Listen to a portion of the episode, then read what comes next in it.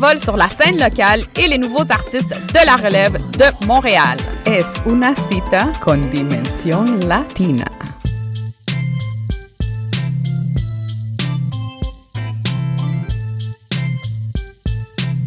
CIBL 101.5 Montréal. Vivre Montréal. Dans la radio communautaire, parce que les gens se sentent impliqués, là, comme une espèce de longueur d'onde. CIBL, au cœur de la vie citoyenne.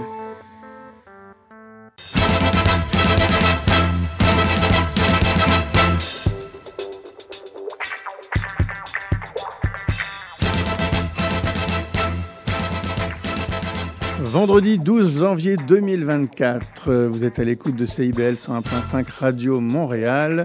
L'émission s'appelle Monsieur Bull et compagnie. Guénaël Revel au micro ce matin avec Monsieur Simon Beaulieu et Noël Fourcroy à la console technique, Maurice Bolduc et Lucas Egensberger. Euh, Je les remercie tous les deux pour la programmation musicale. On est ensemble jusque midi. Bonne année, bonne année Simon. Bonne année Guénaël, bonne Ouais. année à tous les auditeurs. Santé aussi, Bah oui, c'est- important. C'est l'essentiel. Euh, On va l'être peut-être un petit peu plus en santé au cours des deux prochains mois, puisque ce sont des mois, on va dire, plus allégés en matière euh, d'alcool, avec les différentes campagnes qu'il y a à la fois en Europe et ici. Au Québec, on va commencer la, la campagne, on va dire, de mois sans alcool ou désalcoolisé en février.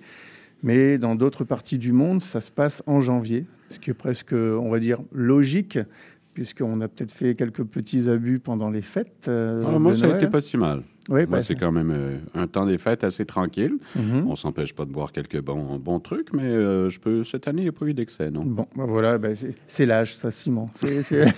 Vous devenez sage. Sage, je sais pas. Et ben, on va peut-être en parler d'ailleurs au cours de, l'émission, grâce à différents sujets. On salue Pascal Patron, bien entendu, euh, notre professeur de l'ITHQ, qui donne des cours euh, actuellement. C'est pour ça que Pascal va être absent au cours du mois de janvier et quelques semaines en février, mais on va le retrouver puisque euh, ces chroniques plaisent beaucoup à nos auditeurs et nos auditrices. Donc on lui fait un petit coucou et par contre il va continuer euh, d'afficher sur la page Facebook Monsieur Bull et compagnie euh, ses, coups de cœur. Alors aujourd'hui notre concours bien entendu qui a toujours euh, sa place. On peut gagner quatre verres offerts par Vinum Design, notre boutique au cœur de Montréal, la boutique partenaire de l'émission. Euh, je vais poser une question dans cette première heure. Elle aura un lien avec les sujets de cette première heure. Et bien entendu, ce seront les, le premier, pas le premier, on prendra le troisième courriel qui répondra à cette euh, question. Il suffit de nous écrire par internet, par courriel, info à commercial monsieurbull.com, info à commercial monsieurbull.com, bulle toujours avec un S. Au programme de cette émission, on va commencer par cette petite euh, première demi-heure, je vais vous faire à la fois un petit éditorial et en même temps vous parler des tendances viniques en 2024. Euh, à la fois les tendances et puis pourquoi pas également dresser un, petit bilan de l'année. euh, alors 2023, ça va être compliqué parce que les chiffres ne sont pas encore sortis. hein. Euh, c'est analysé, mais ce n'est pas encore dépouillé. Donc ce sera plutôt les chiffres 2022, euh, mais qui généralement sont euh, ég- également in- influents sur l'année qui, suit. Euh, ça, ce sera donc de, de 9h à 9h30. À 9h30, on reçoit Madame Michel Bouffard. Alors Michel, si vous êtes fidèle à l'émission euh, depuis maintenant six ans, ben, vous savez que Michel a été euh, chroniqueur ici à, l'émission et elle est surtout aujourd'hui euh, euh, l'instigatrice euh, de Testing Climate Change. Là, je dis en anglais. En français, on va dire goûter au changement climatique. Euh, ce sont en fait euh, euh, de, deux jours de, séminaires où elle invite à la fois des producteurs de vin, des vignerons du monde entier pour nous parler ben, des changements climatiques, de leur influence sur le monde de la production vinique, le monde de la production des alcools, et qu'est-ce qu'il faut faire exactement pour qu'on consomme mieux finalement, euh, et puis qu'on produise mieux. Donc ce- ces, deux, ces séminaires vont avoir lieu la semaine prochaine. C'est pour ça qu'on a invité euh, Michel euh, de 9h30 à 10h pour nous parler de tout ça. À 10h, je vous ferai une petite chronique sur les mousseux et les champagnes. En fait, sont-ils des vins de garde? Est-ce que les vins effervescents, Simon, sont endurants. Parce que pourquoi j'ai décidé d'en parler Parce qu'au cours des fêtes, bien entendu, c'est au cours des fêtes que se consomment davantage de bulles. On me posait souvent cette question ah, est-ce que tu en mets en cave? Est-ce que tu en gardes?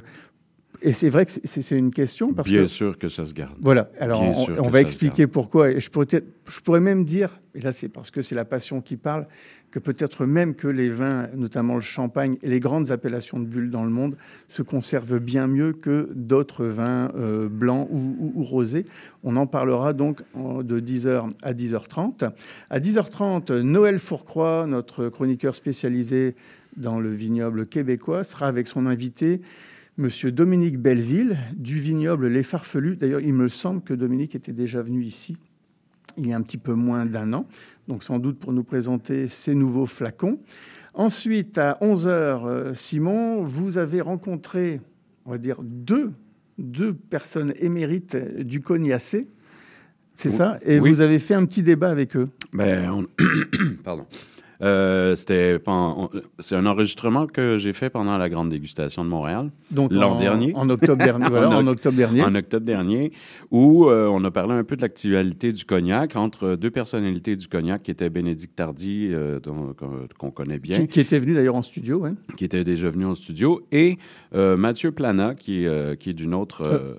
Mathieu ou- non, pardon, Mathieu Leboeuf, Leboeuf, de, la, oui. de, de, de- de la maison Plana, Mhm. et, qui est une autre belle maison de cognac de, de début des années 1800. Euh, alors, ces deux personnalités de cognac qui sont deux générations différentes, ils se connaissent très bien. Ils Si ont Bénédicte une nous écoute, elle va être contente. ah non, non, mais ils se connaissent, euh, ils se connaissent très bien. Ils, ils ont euh, beaucoup d'atomes crochus et ils ont une philosophie très similaire. Mhm. Et étant deux maisons différentes, c'était intéressant d'avoir un peu l'actualité sur comment ça se passe. C'était un peu un débat informel avec ces, ces deux personnes-là qui sont copains, en fait, qui, qui sont de, qui sont de Donc, bons on, amis. va dire la- du, C'est du ça. cognac. Alors, euh, c'est un petit dialogue euh, sur euh, deux, deux personnalités du cognac et c'était très intéressant. Donc ça, ce sera de 11h à 11h30. Et à 11h30, euh, avec euh, Simon et Noël, nous vous donnerons les, les coups de cœur. Il y en a eu pas mal, euh, mais on va surtout nous s'orienter sur les coups de cœur disponibles euh, à partir de 2024, c'est-à-dire à partir de la semaine prochaine pour vous. Voilà, la table est mise. Bah, écoutez, euh, on s'en va vers euh, les tendances euh, viniques et puis euh, l'actualité des, des différents salons, des différents séminaires. La chronique de Guénaël Revel. Alors oui, à- avant de, de- de- de parler au sujet des tendances viniques de 2024, euh, je vais tout de suite euh, euh, mentionner les, événements qui vont avoir lieu au cours de, l'année 2024. Si vous avez un agenda, vous pouvez bien- entendu nous réécouter après sur toutes les plateformes, vos plateformes numériques préférées. Euh, il va y avoir donc du 20 le 22 et le 23 janvier, on va en parler dans une demi-heure, les, les conférences Goûter au changement climatique, Testing Climate Change. Ça, ce sera au marché Bon Secours ici à Montréal. Le 30 janvier, il va y avoir au Centre des sciences de Montréal euh, un événement Sciences et Industrie euh, sur Éducalcool. Donc on en reparlera sans doute. Au mois de février, on a un salon à Québec. C'est Bulle, Whisky et Gastronomie. Euh, je sais qu'autrefois, c'était pas seulement bulle, whisky et gastronomie. Là, c'est du 1er février au 3 février, donc on en reparlera également dans quelques semaines, même si ça a lieu dans la capitale du, du- du Québec. Euh, pour ceux qui voyagent, euh, si vous allez notamment à Paris, vous avez Wine Paris ou Vinexpo Paris. Ça, c'est le 12, 13 et 14 février prochain. C'est sans doute le plus beau euh, salon des vins francophones hein, dans, dans le monde. C'est une référence. Aujourd'hui, ça a lieu à Paris, porte de Versailles. C'est souvent les, les agents, comme on dit, les commerciaux qui y vont, mais c'est également ouvert au public si vous pouvez y avoir certaines. Ça, c'est le même. euh, certaines est- entrées. C'est la C'est même celui chose qui avait lieu à Bordeaux. Qui avait à Bordeaux, Oui, qui est devenu ça. à Paris maintenant. D'accord. Voilà, c'est ça. Euh, au mois de mars, on a Provine. C'est le même genre de, de salon, mais qui a lieu en- en Allemagne, à Düsseldorf. C'est le 10, 11 et 12 mars euh, cette année. Pour revenir au Québec, ben, euh, on, aura des invités, c'est déjà même programmé. Je sais qui sera avec nous en, émission. Les 23, 24 et 25 mars, c'est le salon des IP euh, du Raspipave. Donc ça, ce sera euh, au début, on va dire, euh, juste avant que le printemps n'arrive. Au mois d'avril, dégustation Washington, Oregon. Ce sera à Fabrique 8. Ça, vous savez, c'est sur Waverly, sur la, la- la rue Waverly à, à- Montréal. Ça va avoir lieu le 10 avril. Donc, euh, salon des vins de, des États de Washington et de l'Oregon. Vinitalie, pour ceux qui aiment l'Italie et qui aiment aller du côté de Vérone, ce sera le 14, du 14 au 17 avril. Ça, ce sera au printemps. Donc, je le dis à ceux qui vont passer des, petits, des petites vacances euh, mi-avril. Si vous êtes dans le coin de Vérone, c'est un salon qui plaît énormément, on va dire, à, à tous les professionnels du, du vin. Au Centre des Sciences, le 15 avril, il y aura un salon qui s'appelle Salon Carte sur table de A3 Québec. On vous en dira plus lorsqu'on arrivera au mois d'avril. Et euh, 24 avril également, à Montréal, c'est le Salon des vins de Californie. J'espère qu'on aura des invités californiens.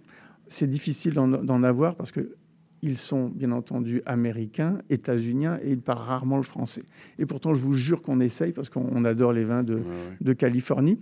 Il va y avoir des, un salon des vins du Chili. Là, je suis content parce que ça revient. Ce sera également au mois d'avril à Montréal, le 29 avril, ainsi qu'un salon des, vins d'Afrique du Sud. Ce sera au mois de, euh, de juin. Et enfin, au mois de juillet, c'est le festival Vin du Saguenay qui est renouvelé du 11 au 13 juillet. Donc voilà pour les, événements au cours de, l'année. Pour revenir sur les, les quelques chiffres, les faits et les chiffres, on va dire, du marché international, un peu le, le bilan. En gros, sachez que la production viticole européenne, a diminué de 8%, on va dire, entre, euh, entre 2020 et 2022. Bon, on en parle souvent euh, au cours des émissions. Euh, C'est dû au, gel violent, notamment qu'il y a euh, au, mois d'avril, qu'on a eu en avril de ces deux années-là. Euh, et puis, paradoxalement, des cas de sécheresse en, Italie, notamment en Italie et en Espagne, notamment en 2022. Et puis, euh, en dehors du continent européen, ben, l'Australie et les États-Unis ont été également ravagés par les feux de forêt. On s'en souvient, 2020, 2021. Et donc, la nature, elle ne se reconstruit pas aussi facilement. Euh, donc, on, a vu des effets sur la, la production de vin et donc la consommation. Euh, bien entendu, le marché international du vin reste dominé par l'Europe et plus particulièrement la France, l'Italie, l'Espagne, qui sont à la fois les trois plus grands producteurs mondiaux, mais aussi les trois plus gros expo- exportateurs, pardon, ce qui est un peu logique. Euh, par contre, leur consommation euh, de ces pays est en baisse depuis plusieurs années, euh, ce qui contraste avec les marchés asiatiques qui, eux, augmentent. Alors, quand je parle des marchés asiatiques, c'est surtout la Chine et le Japon. Euh, bien entendu, le consommateur euh, ayant des attentes sur la durabilité, euh, comme on dit, le marché biologique continue de, croître, ce qui n'est pas facile parce que on veut des vins aujourd'hui plus légers, plus faciles, plus digestes. On va en parler dans quelques minutes par rapport aux tendances, mais paradoxalement, il y a une hausse des températures dans le monde entier, on le sait, euh, qui donne des vins donc plus riches en, alcool, moins acides et toujours plus, plus, concentrés, plus concentrés, pardon, ce qui d'ailleurs oblige les producteurs à avancer les récoltes. Euh, on, a vu depuis maintenant euh, quelques années les récoltes avancer parfois un mois avant. Et d'ailleurs, je crois même que le, il y avait un institut statistique en France qui disait que sur certaines appellations, euh, les vendanges avaient été avancées d'un mois. Vous imaginez, Massivon, un mois plus tôt comparativement à il y a seulement 25 ans, Euh, notamment euh, sur Saint-Émilion, sur les côtes du Rhône, euh, l'Italie du Sud, on n'en parle même pas. Autrefois, on pouvait vendanger dans, dans- dans les Pouilles au mois de septembre. Aujourd'hui, en général, tout se fait au mois, au mois d'août. Donc, on on voit véritablement qu'il y a un impact euh, du, climat sur l'environnement. On va en parler tout à l'heure avec, euh, avec Michel Bouffard, c'est certain. L'Italie, la France, l'Espagne réunissent donc réunis représentent 47% de la production mondiale de, de vin encore au- aujourd'hui. Et même si la production euh, vinicole de l'Espagne a, chuté. Euh, alors, par contre, ce qui est euh, à, noter, euh, c'est la production de l'hémisphère sud, euh, qui, elle, a considérablement euh, augmenté, puisqu'elle a augmenté de 19% en 2020 et 2021. Et alors, quand on parle de l'hémisphère sud, c'est surtout Chili, Argentine et Brésil. Alors, Chili-Argentine, nous, on le voit un petit peu sur le marché du Québec. Brésil, pas encore. Mais il faut savoir que le Brésil est un énorme producteur de vin. Et d'ailleurs, beaucoup de groupes espagnols ou français se servent de la plateforme viticole brésilienne pour faire des tests. De nouveaux tests d'embouteillage, des tests de, de, de, de cépage. Et peut-être qu'un jour, on va voir arriver sur notre marché ici euh, des, des, vins du Brésil, pour, pour, pourquoi pas. Euh, ensuite, euh, 2021, alors euh, je l'ai dit, hein, l'Espagne, l'Italie, la France, c'est 54% des exportations mondiales de vin en volume et 61% en, en, valeur. Voilà. Et enfin, la, la, consommation du vin bio dans le monde, elle, euh, représente aujourd'hui 3,5% du marché mondial, ce qui fait presque un milliard de bouteilles. En fait, c'est 976 millions de cols euh, bio vendus en 2023. C'est énorme. Ben, oui, disons que c'est, ça augmente, c'est toujours pareil. C'est, quand on regarde la production mondiale de vin, ça reste encore euh, tout, tout, petit, mais on va dire que ça augmente, c'est normal. Les nouvelles générations veulent euh, de plus en plus de vins euh, bio. Et, par contre, quelque chose que, que j'ai lu, c'est que c'est le rouge qui se met de plus en plus au bio. J'ai toujours pensé qu'il y avait davantage de blanc que, de, que de rouge, mais non. Il y a 316 millions de cols dans les trois premiers pays producteurs élaborés en bio, avec plus l'Allemagne. Euh, et puis le rouge bio distance le blanc, parce que le blanc est seulement à 177 millions de cols, et le rosé est loin derrière, 74 millions de cols. Enfin bref, c'est quand même pas mal. Et euh, donc ça, c'est la nouvelle tendance. Les, les, les, bios sont toujours euh, en demande. Et puis la, la, tendance, et on y vient maintenant sur le sujet des tendances, ben, c'est l'achat local. Alors, de plus en plus, on voit les, les, les consommateurs demander des vins, des vins bio et des vins locaux. La Covid a entraîné cet effet-là, puisqu'on on ne pouvait plus sortir, donc le marché s'était un petit peu affaissé. Et donc on est allé chercher des vins issus de nos propres terroirs. Ce qui est une bonne chose. Oui, et puis ça, ça a eu un, un énorme effet avec euh, le, ici le, le vignoble, le, le, vignoble québécois. Je vais parler maintenant des tendances 2024 qui se dessinent, mais je vais le faire juste après cette pause musicale.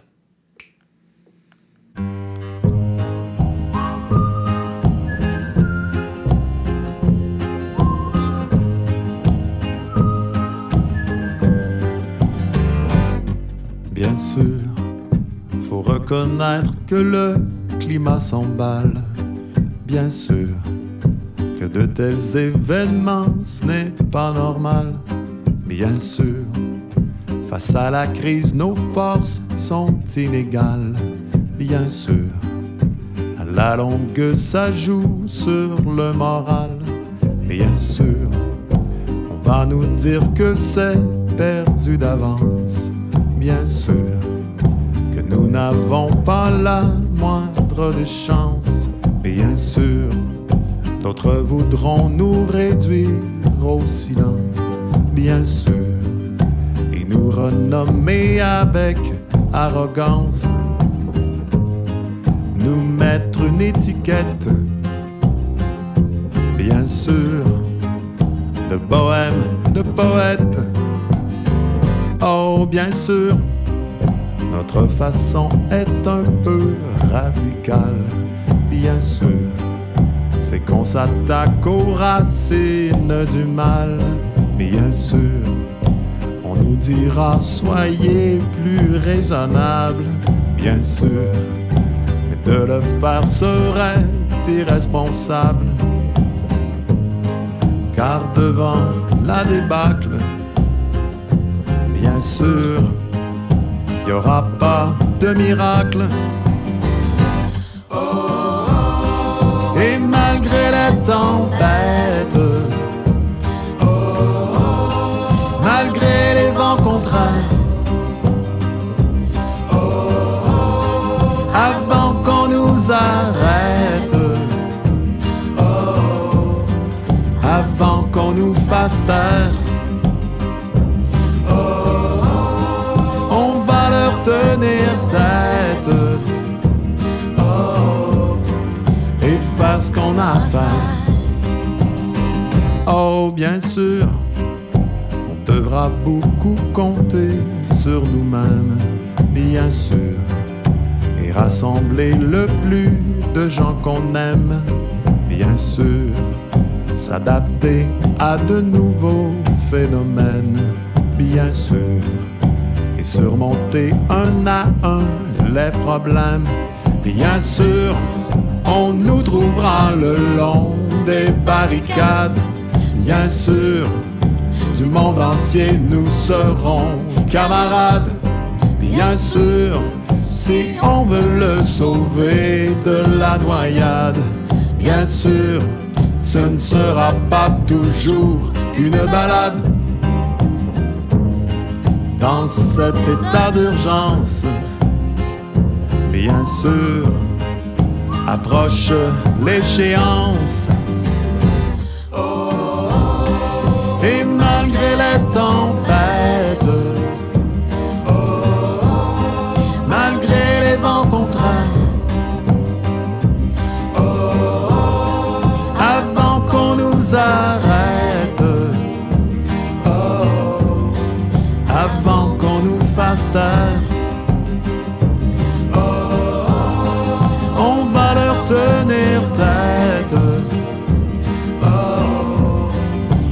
faire ce qu'on a à faire.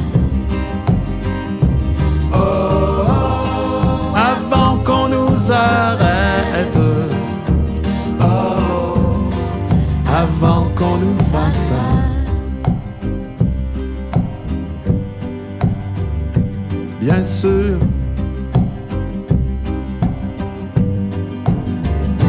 Bien sûr. On écoutait Dom Lebo, le titre, bien sûr. La chronique de Guénaël Revel. Alors, les éventuelles tendances viniques 2024, parce que bon, c'est une petite analyse du marché que j'ai fait comparativement à celui de l'année dernière. Simplement, ce qu'il faut dire, c'est qu'on est sur un monopole. On est à le Québec, c'est c'est la SAQ qui fait le marché. Donc, le monopole peut pousser ce qu'il veut finalement, puisque c'est lui qui décide du, marché à travers les appels d'offres et son analyse, par contre, des tendances sur les autres marchés dans le monde.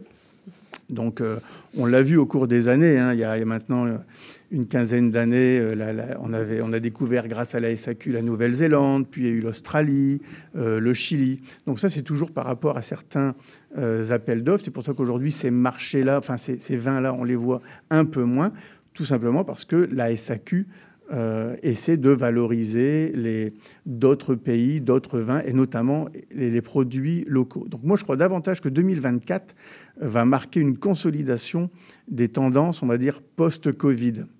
Alors 2022-2023, c'était quoi? On a vu les tendances sur les vins de climat plutôt continental, les vins locaux, on l'a vu tout à l'heure avec, euh, avec, avec Simon. On- J'ai envie de dire, on a découvert ou redécouvert certains vins du Québec, blanc, rouge, les bulles, bien entendu. Euh, les vins aussi issus de contenants allégés, on va en parler peut-être après. Euh, les cidres, les cidres, euh, notamment les cidres sur mou de vin. Alors c'est infime, hein, c'est rien du tout, mais c'est toujours plaisant de découvrir ce genre de nouveaux produits. Je ne vais pas parler de la piquette parce que ça c'est autre chose. Euh, et puis en plus, la législation, elle n'est pas vraiment arrêtée. En matière de pétnat, il y en aura toujours, mais je suis pas sûr que c'est une, tendance qui va euh, perdurer. Les oranges, j'ai envie de dire, ça a toujours existé. Nous, on les a reconnus ici, peut-être grâce à la grâce aux importations privées. Euh, je pense pas que ça va rester, c'est tout. C'est une classification à part. Puis ensuite, vous avez les vins peut-être plus créatifs, euh, issus, on va dire, de plus de créativité. Je pense aux vins qui sont déclassés, c'est-à-dire les vins qui sont issus des grandes appellations dans le monde, mais notamment européenne, mais que le producteur peut déclasser euh, en vin de France, en vin d'Italie, en vin d'Espagne, vin du Portugal, etc., etc. Bien entendu, il y a les vins nature. Donc là, je rappelle qu'il n'y a pas de législation sur ce terme encore, sur le terme nature. Euh, donc on en verra toujours. Euh, Est-ce qu'on va en voir euh, de plus en plus? Je, je, ne sais pas, même si euh, les nouveaux consommateurs, les plus jeunes, les nouvelles générations en désirent. Euh, davantage. 2024, donc pour moi, c'est surtout la confirmation de vins plus légers dans, les trois couleurs. Toujours des rouges moins puissants, ce qui est un peu paradoxal parce qu'on a l'effet climatique et euh, on fait des vins aujourd'hui avec des degrés d'alcool plus élevés. On va sans doute en parler avec euh, Michel Bouffard qui vient d'entrer en studio. Bonjour Michel. Bonjour. Voilà. Et euh, donc sans doute des rouges moins puissants parce que le consommateur veut des vins plus légers en alcool. Euh, on va aussi sans doute avoir des vins blancs peut-être plus vifs, moins riches également, moins, moins opulents. Par contre, on risque de voir des rosés plus typiques, plus typés de leur cépage, dans le sens où pendant de nombreuses années, on réclamait des, rosés couleur euh, Côte de Provence, hein, ça représentait la qualité, et puis dès qu'on voyait un rosé avec une couleur plus soutenue, on disait oh, ça doit pas être terrible, ou ça doit être sucré ou tannique, mais aujourd'hui on remarque que finalement chaque région dans le monde qui élabore des rosés avec leur cépage à eux, euh, ben, assume euh, la couleur et puis la texture de leur, euh, de leur vin, de leur cépage. Et donc je trouve que ça, c'est valorisant. Donc on risque de voir des rosés qui, on va les voir plutôt en avril, hein, parce que c'est mmh. plutôt en avril et au mois de mai que ça arrive sur notre marché. Les oranges, j'ai dit, ça sera plutôt une stabilisation. On risque de voir aussi, euh, moi, ce que j'appelle les vins frais des régions dites chaudes. On aime de plus en plus ça, euh, des, des, régions... Euh, qui ont plutôt des climats, on va dire, au soleil appuyés. Je pense à la Sicile, Rueda, l'Alentejo, mais l'Alentejo portugais, euh, la Grèce, euh, certaines zones de Californie, certaines zones australiennes comme la Barossa, où on voit sortir des vins euh, plus frais qu'il y a 20 ans. En blanc comme en rouge, ils arrivent à en faire, puis ça plaît euh, aux, aux, nouveaux consommateurs. Je sais que la Sicile et la Grèce sont peut-être les deux, les deux pays la Sicile, c'est l'Italie. Les vignobles, dans ces coins-là aussi, se développent de plus en plus en altitude. Ben, il y a ça, et puis euh, il y a beaucoup de vignobles à Nantes où ce sont des, des sols dits de, de roches laviques, hein, mm -hmm. des, des, volcans, ça aide. Ouais. Euh, et, euh, mais on, on, on, on l'a vu, hein, on l'a vu dans les six derniers mois de 2023, on a vu un marché qui allait là, et moi je pense que 2024 va se dessiner sur ce style de vin.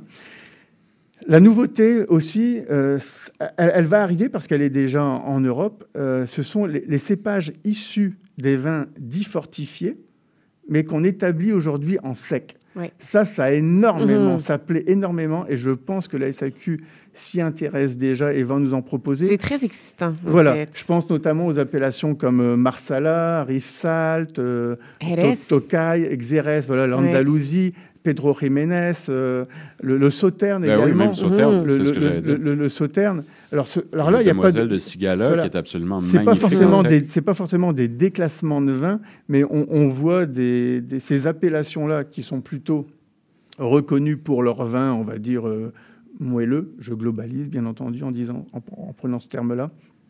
Nous proposer des vins euh, secs et tranquilles qui sont vraiment superbes. Mmh. Je pense au Tokai, là, le Furmint. Mm -hmm. ah, il, y a, il, y a des, il, y a, des Furmint qui nous arrivent de Hongrie qui sont exceptionnels et qui oui. sont surtout très accessibles. Oui. Parce que c'est vrai que sur d'autres appellations, je pense à Sauterne. C'est quand même plus cher. Bah oui, parce mm -hmm. que le, le, le, kilo de raisin est plus élevé, donc forcément. Alors il y a ça, une nouvelle tendance. Et une autre tendance, alors là, je vais peut-être en surprendre certains, mais surveillez-le. Euh, c'est ce qu'on appelle le bulk wine. Il y a un énorme marché mm -hmm. sur les gros contenants, les vins issus des, des, des, containers, ou bien qu'on va vous vendre ici en ce qu'on appelle bag in the box, des 3 litres, mmh. des, des, 3 litres et demi, des 2 litres et demi, euh, ou même vendu en, en Tetra Pak. Euh. C'est une marque, mais c'est il y, y, a une qualité qui augmente. Il euh, faut mmh. savoir qu'il y a un salon chaque année euh, aux Pays-Bas, je crois que c'est. Amsterdam. Je dirais qu'il était temps toujours que intéressant. cette gamme de produits-là euh, oui. se développe enfin. Voilà, alors, on je... est en retard. Hein? Oui. Vraiment. C'est au Québec. Mais c'est ça. Mais, oui, mais le, le Québec va peut-être prendre ce, ce marché-là en retard, mais comme d'habitude, il va très vite rattraper. Oui. Donc, euh, Puis on espère aussi oui, oui. qualitativement. et, et- et qualitativement, Ouais. c'est ça. Bah oui, parce que j'ai envie de dire, il va pouvoir analyser les erreurs qui ont Ouais. été faites par les autres avant lui. Et donc, peut-être à, à surveiller. Et d'ailleurs, la SAQ a, a relancé euh, dernièrement des produits, on va dire, entre 8 et, et 12 dollars dans des contenants particuliers et qui sont pas si mauvais euh, que ça. Alors, euh, l'autre tendance, ben, c'est quoi? C'est les cocktails. J'ai pas dit les mocktails. Ils sont là, tant mieux. Mais c'est les cocktails classiques. On revient au classicisme. Pendant dix ans, les mixologues nous ont inventé toutes sortes de, de mixtures, d'assemblages. Mais euh, je trouve que depuis euh, maintenant quelques temps, on voit de plus en plus de cocktails euh, dits, classiques. Donc voilà, j'ai pas le temps de terminer ce petit bilan, mais peut-être qu'on j'aurai le temps d'en glisser quelques mots pendant l'entrevue qu'on va avoir dans quelques minutes avec Michel Bouffard de Testing Climate Change après cette pause publicitaire. Hey, on s'achète ça un chalet? Ben là, on a 22 ans. Tu veux juste un chalet parce qu'on vient de gagner au Lotomax. Puis t'as bien raison. Chalet, chien, chaloup, ben oui, non. Prochain tirage, 60 millions plus 6 max millions.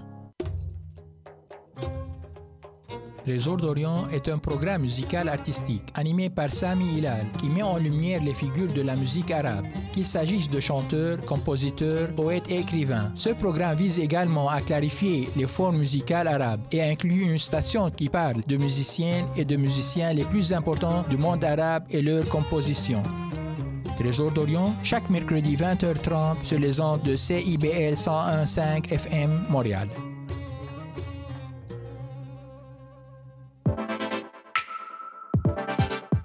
Bonjour, ici Boris Chassagne. Pour découvrir l'actualité locale d'un bout à l'autre du pays, écoutez l'émission Point de vue.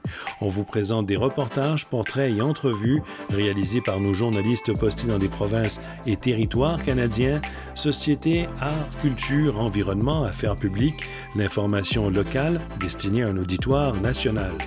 Les jeudis 10h sur CIBL FM.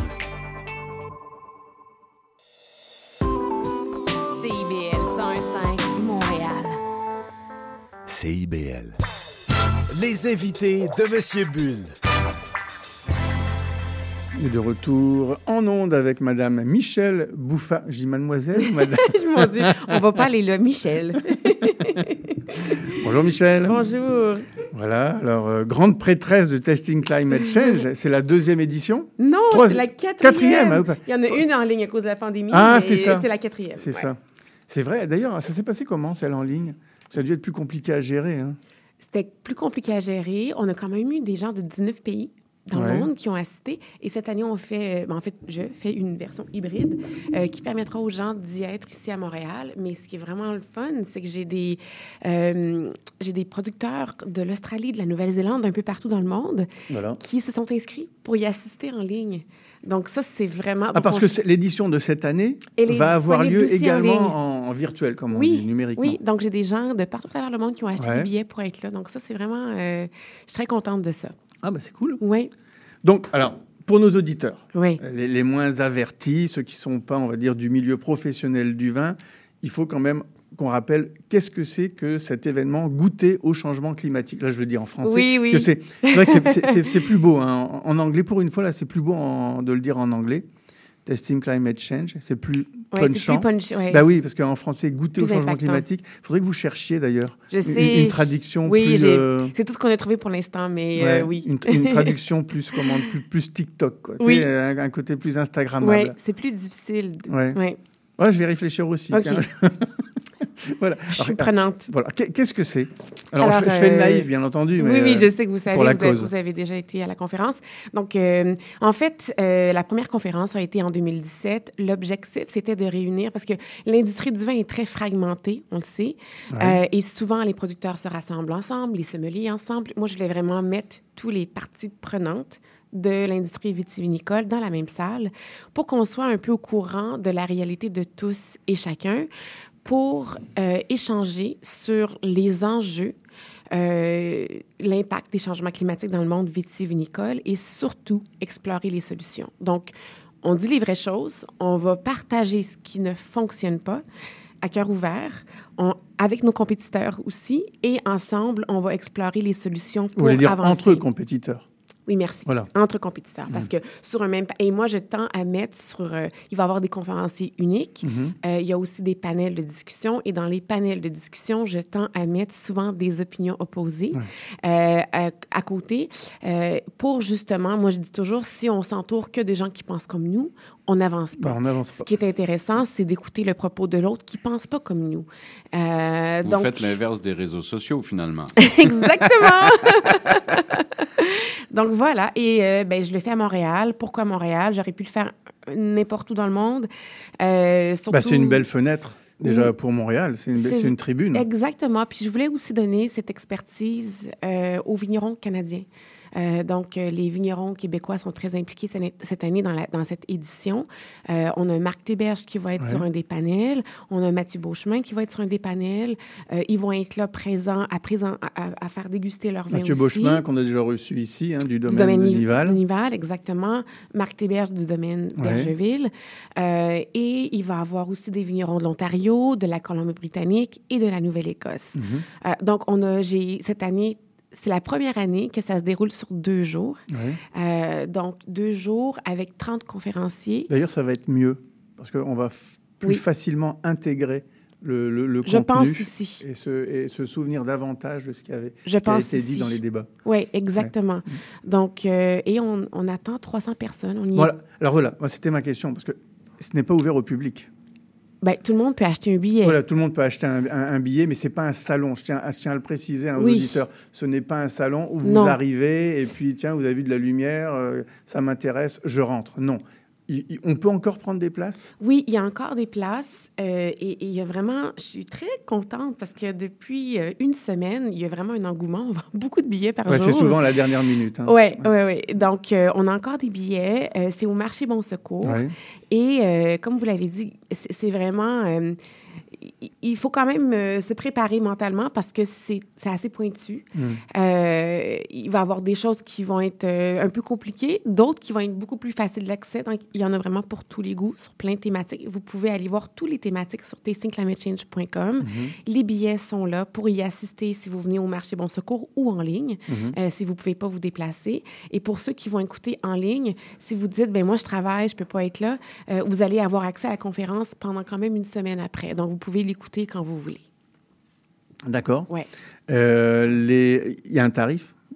Oui, oui, oui. Je, je... Alors, il y a- pour les étudiants, je, y a- il y a le tarif étudiant, je ne suis pas très bonne. C'est pas moi qui m'occupe Bon, c'est de pas la grave, de côté toute façon, il y a un site. Internet, on- Oui. Alors, il y a un prix étudiant. Oui. Euh, donc, si vous êtes étudiant, profitez de, de, de, de ça. Euh, Donc là, on- quand je dis étudiant, quand on pense étudiant, là, on pense bien entendu à toutes les, tous les élèves en, en sommellerie, en, restauration. Oui. Pour, pour eux, c'est important. Oui. Surtout quand je dis élèves, ça veut dire nouvelle génération.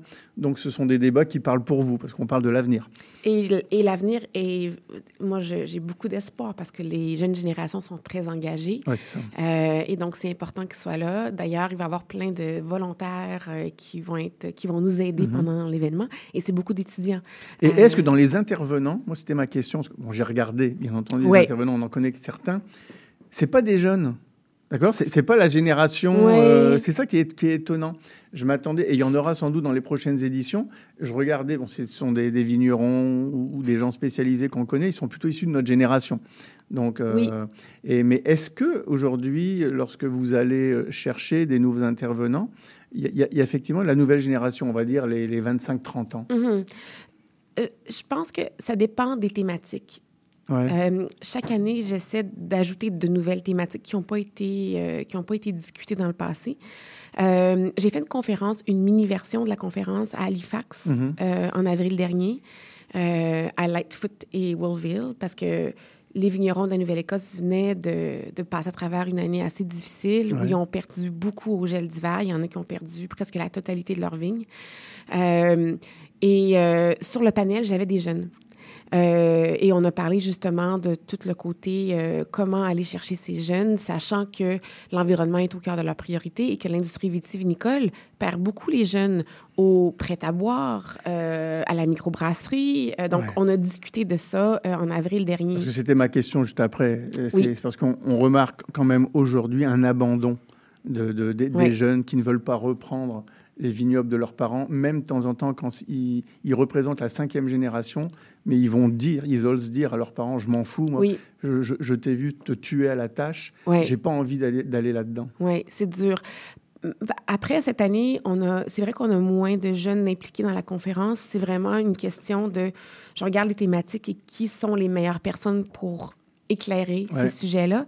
Euh, mais par contre, euh, un exemple, j'aurai Michel Gassé qui va être là. Ce qui est hyper intéressant avec Michel, qui qui- qui- qu'on connaît bien ici au Québec, qui vient souvent. Euh, il était déjà en bio et c'est grâce à sa fille qui se, qui se tourne vers l'agriculture régénératrice. Sa fille est allée travailler en Californie, Mhm. a travaillé avec plein de gens qui se dédient à l'agri- à l'agriculture régénératrice. Elle revient au domaine de son père et dit Papa, euh, c'est pas assez ce qu'on fait. Euh, le bio, c'est pas la réponse à tout. On fait des choses un peu tout croche. Il faut Mhm. se poser des questions. Et donc, il va parler un peu de cette. in- Il est là pour parler de ça. ça. Et, et les dilemmes qui viennent autour de ça quand on fait une conversion vers l'agriculture régénérat- régénératrice. Et donc, cette influence vient de sa, de sa fille. Et il est hyper motivé. Il Michel, il était peu- venu en parler ici. En fait, pendant, il était là au dernier, la grande Oui, dégustation. exactement. Et justement, il était venu parler de ça. Sa Ouais. fille n'était pas là, mais il avait abordé la question. Et justement, parce que Michel, euh, vignoble converti, euh, si je me souviens bien, Converti. en bio. Il est, oui, il était en bio Il était et en là, il est en, trans, en transition agriculture Exactement. Et, et ça, c'est encore autre chose. hein. Exactement. Qui, pour moi, est vraiment le futur. Je pense que de, tout, de toutes les... C'est une philosophie qui inclut le respect euh, animal, le respect de l'humain aussi, Mhm. une certification qui existe. Et, et on va regarder vraiment euh, euh, comment tu payes tes employés. et chaque année, ils vont indexer. Oui, c'est un tout, en fait. C'est un tout. C'est à la fois les normes ISO, le respect de l'environnement, le respect. Exactement. C'est vraiment un ensemble. Par contre, je savais pas qu'il y avait une certification qui avait une déjà été déposée. certification maintenant, exactement. On va en parler à la conférence parce qu'il y a Bonterra qui sont certifiés. Et en fait, Bonterra qui a, nat- qui a- qui a d'ailleurs délaissé la biodynamie. Bon, ils font encore certaines, pré- ils font encore euh, euh, les peuvent, pratiques, ouais. mais ils ont délaissé la certification de biodynamie pour vraiment se concentrer sur la certification d'agriculture régénérative, justement parce qu'on le sent en Californie, c'est un gros problème parce que la vie coûte très cher et souvent les travailleurs sont pas payés euh, équitablement. Et donc, Bonterra s'est tourné spécifiquement vers cette certification parce qu'il était déjà en agriculture régénérative, mais pour, euh, en fait, pour éveiller les gens à Ouais. l'importance de payer les gens équitablement. Puis- et souvent, moi, c'est ce que j'ai remarqué, c'est que ça demande des, des grands noms comme ça euh, pour pousser les, noms plus modestes, euh, moins, mo- moins connus. Merci de le dire, c'est hyper important. Non, je dis ça, c'est parce que très- important il y a encore cette, euh, il y a- il y a encore cette manie, malheureusement, dans, Oui. dans- dans notre milieu, de penser que plus c'est petit, meilleur c'est, Oui. et plus c'est gros, surtout, plus c'est mauvais. Mais moi, ce que je constate Non. aujourd'hui, c'est que depuis que les, les grands noms du vin euh, on peut, en, on peut en mentionner, là, vous avez mentionné euh, Bonterra pour la Californie, mais je pense euh, aux noms euh, Rothschild, Torres, Oui. euh, Frescobaldi, Mazzi. euh, je ne vais pas tous, tous les citer, on pourrait faire le tour du monde parce qu'il y en a dans chaque pays. Oui. Quand ces grands noms-là s'impliquent dans, dans cette nouvelle façon de faire avancer finalement la, la- la viticulture, bah, ça envoie le message que les petits peuvent le faire aussi. Et d'ailleurs, ils aident. Ils Ils aident. Et Ils c'est aident. hyper important. C'est des locomotives. C'est des locomotives. Et là, j'ai Anne Bousquet qui va être là de, de l'Argentine. Et Anne... Du domaine Bousquet, en Exactement. Argentine, ouais. Ouais. Et Anne, elle, quand elle a commencé, ben, c'était c'était plus petit leur domaine. Et maintenant, c'est un domaine important. Et justement, elle fait plein de recherches sur plein de sujets et, euh, qui, qui touchent à l'environnement, la durabilité, les changements climatiques. Et elle partage cette information. Donc, c'est si les grands et les gros producteurs ne s'impliquent pas, on va, on va pas y arriver. C'est ça. C'est c'est hyper important. Au niveau de la, la rémunération, peut-être vous allez me dire que c'est un peu des deux. Est-ce que c'est plus par euh, appât du gain ou c'est juste que si on paye plus, on a une masse salariale plus importante, il va falloir augmenter le prix des produits pour le consommateur et les gens Mm. veulent pas y jouer. Est-ce que c'est plus l'un que l'autre ou c'est un peu la somme des deux? Je pense que c'est un peu euh, un cercle vicieux, mais je- puis, tu sais, je- vais avoir une, con- une, une conférence assez confrontante parce que chaque année, j'invite quelqu'un qui n'est pas du tout dans le domaine Ouais, ouais. Mais c'est ça qui est bien. Cette année, la C'est personne... tellement rare au Québec Ouais. de, de- de faire ça. Oui. Donc, la première personne cette année, c'est. Yves-Marie du, de- du HEC. C'est un professeur qui enseigne. Et lui, ces gens dans sa classe, ce sont tous des gens qui sont tournés vers la croissance Ouais. parce qu'ils sont dans c'est le le de vue- MBA. Lui, c'est le point de vue économique, finalement. Lui, il va parler de la décroissance. Ouais, c'est ça. Et donc, pour répondre à votre question, euh, Simon, euh, je pense que si on veut y arriver, l'éléphant dans la pièce, c'est la décroissance. Mm. C'est qu'il faut consommer moins, mais mieux. Et donc, euh, oui, il y a un prix à faire les choses correctement. Moi, je m'inquiète quand je vois un Pinot Grigio et que ça fait la une parce qu'il est, il est délicieux. Je me dis, OK, oui, il est, oui, on, je donne un exemple de Pinot Grigio, ça pourrait être un autre style de vin, mais on trouve une bouteille euh, à bon prix à la SAQ, on devient euh, très excité, mais je me, dis, OK, mais est-ce que ce vin-là a été fait dans les conditions euh, équitables? C'est ça. On, va parler de tout ça après. D'ailleurs, je vais traiter d'un sujet en particulier. J'aimerais avoir votre opinion après cette petite pause musicale.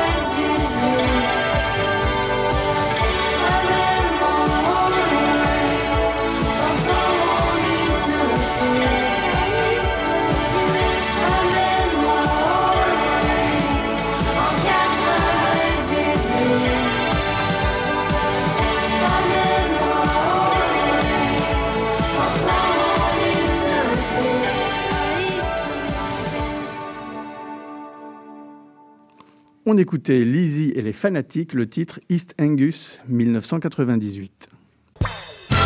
Les invités de Monsieur Bull. On est avec Michel Bouffard, instigatrice, présidente de Testing Climate Change. En français, Michel, comment dit-on? Alors, je sais que vous n'aimez pas le titre, mais on va- je, vais, je vais trouver, OK? Euh, goûter au changement climatique, Voilà. la traduction directe de Tasting Climate Bah Change. oui, c'est ça. Ouais. Goûter au Ouais, changement mais c'est très climatique. bien. Ah ouais, mais c'est- c'est c'est bien. Ça, ça- ça dit, en tout cas. euh, Oui. On comprend tout. Voilà, on, comprend tout. Euh, vous nous avez mentionné des. euh, pas toute la liste d'ailleurs, peut-être que vous pourriez nous, nous, nous la donner, la donner aux auditeurs. Euh, tous les intervenants, peut-être. C'est- Ah, c'est- oui. possible, ce serait quand même intéressant. Oui, j'en ai, j'en ai 30. Hein? Ouais, voilà. Ah, ça, va, ça va être long là, de les OK, énumérer. je vais vous mais- donner un petit... Une, euh, une Un petite- panel, un- ouais. ouais, exactement. Peut-être une, une idée. Bon, Et moi- peut-être et peut-être dire ce qu'ils sont, parce que c'est vrai que nos, nos auditeurs les connaissent Oui. peut-être pas. Parfait. Vous y serez, Ganal?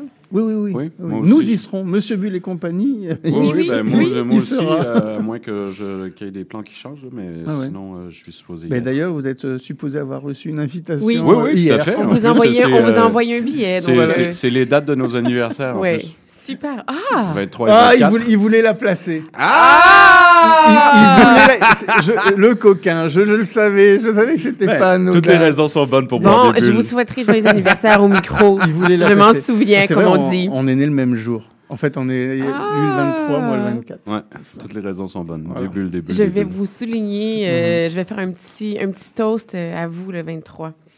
Alors, bon, moi, je, vais souligner toutes mes critiques. Oui. Bien sûr, c'est moi qui ai fait le programme. Mais euh, chaque année, il y a quand même, euh, je cherche, il y a tout le temps un conférencier. Je me dis, bon, je vais l'inviter et j'espère qu'il va dire oui. Pour Mhm, moi, cette mhm. année, c'était Marc-André Solos. Ouais. Marc-André Solos, euh, juste pour vous donner une idée à quel point il est en demande, je lui ai parlé il y a une semaine et j'ai dit Est-ce que vous pouvez m'envoyer votre, votre, votre présentation PowerPoint pour que je l'envoie au technicien? Il me dit Ma très chère, j'ai 25 conférences sur 25 sujets euh, Mhm. entre ici et votre conférence. Alors, il est très en demande. C'est c'est un grand spécialiste sur la santé des sols, les mycorhizes. Euh, si vous êtes euh, des geeks, comme on dit, Mhm. euh, du vin, peut-être que vous, avez- vous connaissez ses livres. Il a écrit énormément de livres. Il va être là. Ça, c'est c'est un peu mon, mon, mon, mon- ma- mon gain cette année. J'étais Ouais. très, très contente qu'il soit là. Il va parler de la santé euh, des sols qui est primordiale euh, pour s'adapter au changement climatique. Ensuite, l'agriculture régénératrice, comme je le disais, pour moi, c'est le futur. hein. Selon l'INRAE, euh, qui est un centre de recherche euh, en France, on dit que l'industrie vitivinicole a la capacité de capter jusqu'à 41% des gaz à effet de serre dans le sol si on travaille bien, grâce à l'agri- à l'agriculture régénératrice. Donc, on a, on peut être pessimiste, mais on peut aussi être très optimiste. Mhm. On peut se dire, on a le pouvoir de, de faire partie du changement, mais aussi d'inspirer le monde de l'agriculture. Euh, donc, ça, c'est un panel. Là, qui- Michel, vous venez de parler de l'INRA. Bon, lorsqu'on est français, c'est un, nom qu'on entend depuis qu'on Oui. est petit. Ça existe depuis très longtemps euh, maintenant. Est-ce qu'il y a, il y a des pays leaders euh, au- aujourd'hui? Là, vous parlez de la France, mais est-ce qu'il y, a- y un pays qui, qui tire plus les autres Mm. vers, vers on, on va dire, cette nouvelle façon de, de penser la nature? Je crois que Est-ce que l'Europe est, est- Ouais. est devant tout le monde ou pas du tout? Ça dépend. Ça dépend pour que le sujet. euh, bon, l'INRA fait beaucoup de recherches, mais en même temps, tu sais, j'ai toujours, quand on parle de l'eau, euh, ben en ce moment, euh, j'ai donné une conférence cet été pour les producteurs de Gigondas à Gigondas Ah ouais. parce qu'ils voulaient que je leur partage tout ce, tout ce que l'Australie et la Californie font parce que eux, ils- la gestion de l'eau, c'est important depuis longtemps. Fait que je pense que chaque pays a ses contraintes, Ouais, ses défis. Apporte sa petite pierre. Exactement. Et on a un peu tous à À cause de ses soucis, finalement. Exactement. Ou de ses soucis ou de ses qualités. J'imagine que le. Canada, nous, la, la ressource première, c'est la flotte, c'est l'eau. Donc, euh, On n'a pas de problème. Hein? On peut être spécialisé là-dedans. Et, et puis, justement, ça peut être préoccupant et, et en parler aux autres. Exactement. L'Australie, je pense que c'est plutôt le soleil et puis euh, le, Ben, le- la sécheresse, la le manque d'eau. voilà. Euh, donc, euh, donc, oui, donc je pense qu'on a tous à apprendre un et de l'autre. Donc, la, donc, l'agriculture régénératrice, j'ai Giacomo Piu- Piubello du, chat- Du château Patage d'eau, qui, est- qui a Mhm. été euh, directeur du développement. C'est drôle. Vous l'avez eu ici? Euh, On l'a pas eu. Bon, Patage d'eau, on, on a eu quelqu'un, mais non, c'est parce que ça fait partie de mes coups de cœur. J'en parlais tout à l'heure, le dernier Ah, millésime oui. qui vient de sortir. J'adore ces vins. Donc, euh, voilà. Vraiment. Euh, donc, euh, Médoc, lui- hein, je tiens à, Oui, Médoc, à merci. Ben oui, on, merci on souligne pour les auditeurs. ouais. Donc, en fait, le, qui fait partie du groupe Advini, Advini, c'est incroyable les recherches qu'ils font euh, pour euh, ben, tout ce qui est changement climatique Ouais. et sont en train d'essayer de calculer euh, comment de carbone on peut séquestrer. C'est très compliqué parce que ça dépend du type de plante, ça dépend du style de sol. Donc, ils vont parler de ça. Joseph Brinkley de Banterra, Banterra qui a été le précurseur. hein. Euh, si, euh, si vous avez My Biggest Little Farm, euh, Mhm. qui, est un, qui est un film magnifique qui donne espoir, qui parle de l'agriculture. Et dans ce, de- dans ce documentaire, on voit quelqu'un qui s'appelle Alan York, qui accompagne ces gens qui ont acheté une ferme et qui veulent être dans ce mode d'agriculture Mhm. régénératrice. Et Alan York, qui est décédé maintenant, qui a beaucoup influencé beaucoup de vignerons, dont Banterra. Donc, Banterra, il était précurseur plus longtemps. Et donc, Joseph va parler justement euh, de, de- de tout ce qu'ils ont appris et tous les conseils qu'ils peuvent donner. Et Michel Gassier, j'en ai parlé tout à l'heure. Euh, autre coup de cœur, euh, ben, on va aller ici au Québec. Parce que je crois que, bon, les maladies fongiques, euh, vous l'avez mentionné, ici, la flotte, on connaît bien. Mhm. Donc, et les maladies fongiques, il faut comprendre que c'est pas juste euh, dans, les, dans les régions où euh, il y a beaucoup de flotte, c'est que les maladies fongiques cryptogamiques euh, augmentent chaque année partout dans le monde. Euh, en 2020, il y a des producteurs de cava qui ont perdu jusqu'à 80% de leur production de maladies fongiques. Donc, euh, il y a des études qui se font en ce moment, euh, entre autres à Geisenheim. On a mis des plantes dans une serre où on a mis le, le niveau de, de CO2 très élevé Mhm. pour voir comment la plante réagit sous l'effet de CO2 élevé. Et on se rend compte que les stomates de la vigne, de, de- de la feuille, sont ouvertes plus longtemps Mhm. et donc sont plus aptes euh, à, euh, à être ouverts, à intégrer, merci, les, les maladies fongiques. Donc, on se rend compte que la croissance des maladies fongiques, c'est pas juste dû à la température, à l'humidité, mais aussi au taux de CO2 de l'atmosphère. Donc, un sujet hyper important qui, euh, surtout quand tu veux être en bio, qu'est-ce que tu fais? Donc, on a ici euh, Mathieu Beauchemin Mhm. euh, du domaine du Nival qui Ça. va, qui va parler de ça parce qu'il est en bio. Il a aussi fait des expérimentations avec des cépages Piwi, qu'on a dit, donc hybrides, Mhm. qui sont la nouvelle vague de cépages résistants. Donc, il va parler un peu de ça. Euh, on va aussi avoir Fabrizio Battista de l'allemand parce que l'allemand développe euh, Alors l'allemand, pour nos auditeurs, c'est une entreprise qui, entre autres, bah, 95% fait surtout des, des levures Oui. et, et dont une, euh, une petite usine est ici au cœur de Montréal, dans le quartier Hochelaga. et qui est une des, des, des compagnies euh, les plus bah importantes oui. au monde de Ça. levure Ouais. et qui un- un- en fait des centres de recherche et de développement énormes. Et donc, on va parler des, des, des produits biosynthèse qui ont développé, les- des levures inactivées qui sont permis dans la, dans la culture euh, biologique, Oui. euh, qu'on peut mettre sur la vigne justement pour lutter contre les maladies fongiques. Et Olivier, euh, Olivier Seb du domaine La Closade, Olivier, euh, lui, euh, a décidé euh, il y a quelques années de planter que des cépages résistants. Euh, donc, on va parler de justement cette vague de, de- de cépages résistants, puis oui. Euh, Est-ce que je continue? Euh, en fait, ce qu'on va faire, c'est redonner le nom du, du site internet euh, pour et dire aux gens. Nous, on va mettre tout ça en lien hein, sur notre page Facebook, Monsieur Bull et compagnie, parce que vous pouvez continuer de, de vous inscrire. Comme disait Michel tout à l'heure, les inscriptions se sont faites surtout dans les deux dernières semaines. fou. Donc, on va rappeler les dates. Parce Oui, alors- On n'arrête pas d'en parler tout Oui. à l'heure, mais on n'a même pas mentionné les dates. Alors, le, le décompte est commencé aujourd'hui, 10 jours. Voilà. Alors, c'est le 22 et le 23 janvier au marché Bon Secours. Marché Bon Secours. On vous invite à prendre le train, l'autobus, parce que quand vous allez arriver à la conférence, on va vous demander comment vous êtes venu Mhm. et on va prendre l'empreinte carbone de l'événement complet et on va annoncer l'empreinte carbone de l'événement à la fin. Donc, c'est mieux de venir en métro, à pied, en vélo? En vélo. En on vélo. a les Bixi maintenant. Oui, c'est ça. Enfin, si, si, Ça si peut il être neige, dangereux. s'il neige autant que la semaine dernière, venez en ski de fond. Voilà, en Alors, on peut tout faire, mais on va calculer l'empreinte carbone Ouais. et on va compenser. C'est pas la solution de compenser, mais quand même, Parfait. c'est quand même mieux Donc, que de un site faire. internet à retenir. Allez. Tastingclimatechange.com. testingclimatechange.com. Donc, euh, allez visiter ce site. Vous verrez le nom des invités, les horaires, les tarifs. On pourra même manger sur place. Et j'imagine qu'il y aura des dégustations de vin. On a un mini salon à Voilà. l'heure du, du lunch, et en fin de journée. Et j'aurai Tara Thomas Mhm. qui sera là, qui vient de finir, qui a édité la dernière version de Oxford Companion de Parfait. Robinson. Elle va être là pour signer les livres. Euh, le Oxford Companion elle va être aussi là pour assister à la conférence, bien sûr. Donc, plein Merci. de plein de plein d'opportunités de rencontrer plein de monde. Merci Michel, vous restez avec Merci. nous. On fait une pause publicitaire musicale et on se voit dans quelques minutes. On se, on se parle encore dans quelques minutes. Intention Inc., c'est la célébration de l'entrepreneuriat sous toutes ses formes. À chaque semaine, mon collègue François Morin et moi-même, Sophia Disto, allons à la rencontre d'entrepreneurs brillants et avant-gardistes du monde des affaires et de l'économie sociale pour connaître leur histoire, leur motivation et leur passion. Si vous êtes à la recherche d'une étincelle pour passer à l'action, soyez à l'écoute d'Intention Inc. tous les jeudis de midi à 13h. Salut, c'est Laurie Vachon. Dans Attache Tatoon, tu vas découvrir les artistes d'aujourd'hui et de demain. Une heure de musique, une heure de découverte? C'est dans Attache Tatoon, jeudi de 13h à 14h et en rediffusion le mardi à 15h. 101.5.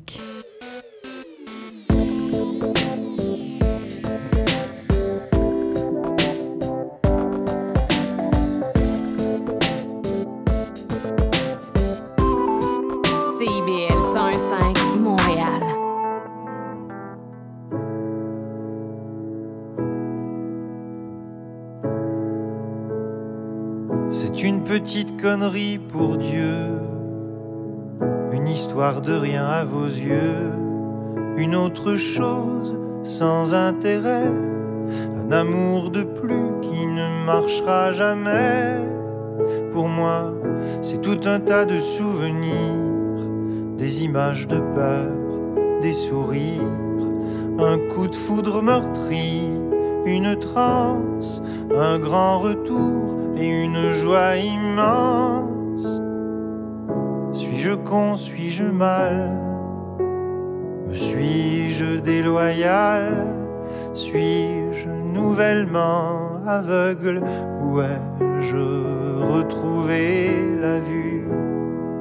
C'est le retour d'un amour que je croyais perdu la nouvelle page d'un livre que je croyais avoir lu. Autour les amours se pendent. Et le nôtre renaît de ses cendres.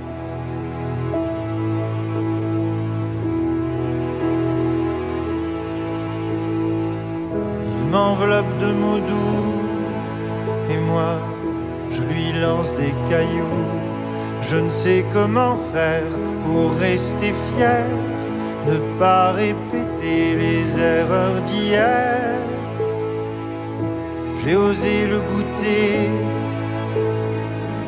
j'ai osé l'embrasser.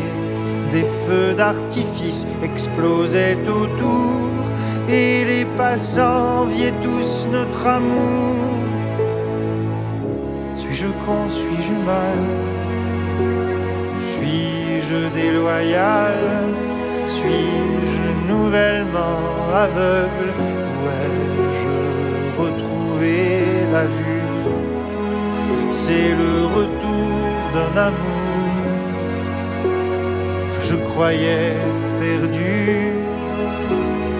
Nouvelle page d'un livre croyais avoir lu autour. Les amours se pendent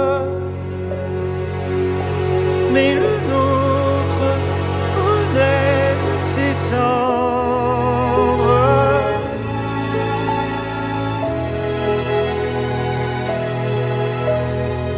j'ai tant rêvé d'en être là de l'avoir à nouveau dans mes bras Dois-je m'entêter au combat ou bien flancher, je ne sais plus, je ne sais pas.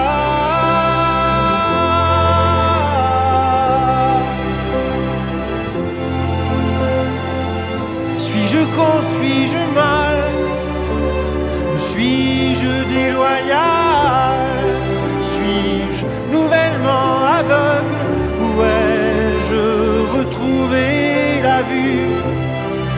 C'est le retour d'un amour que je croyais perdu La nouvelle page d'un livre que je croyais avoir lu autour les amours se pendent. Le nôtre renaît de ses cendres.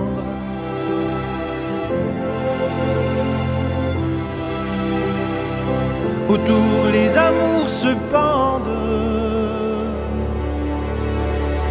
Le nôtre renaît de ses cendres.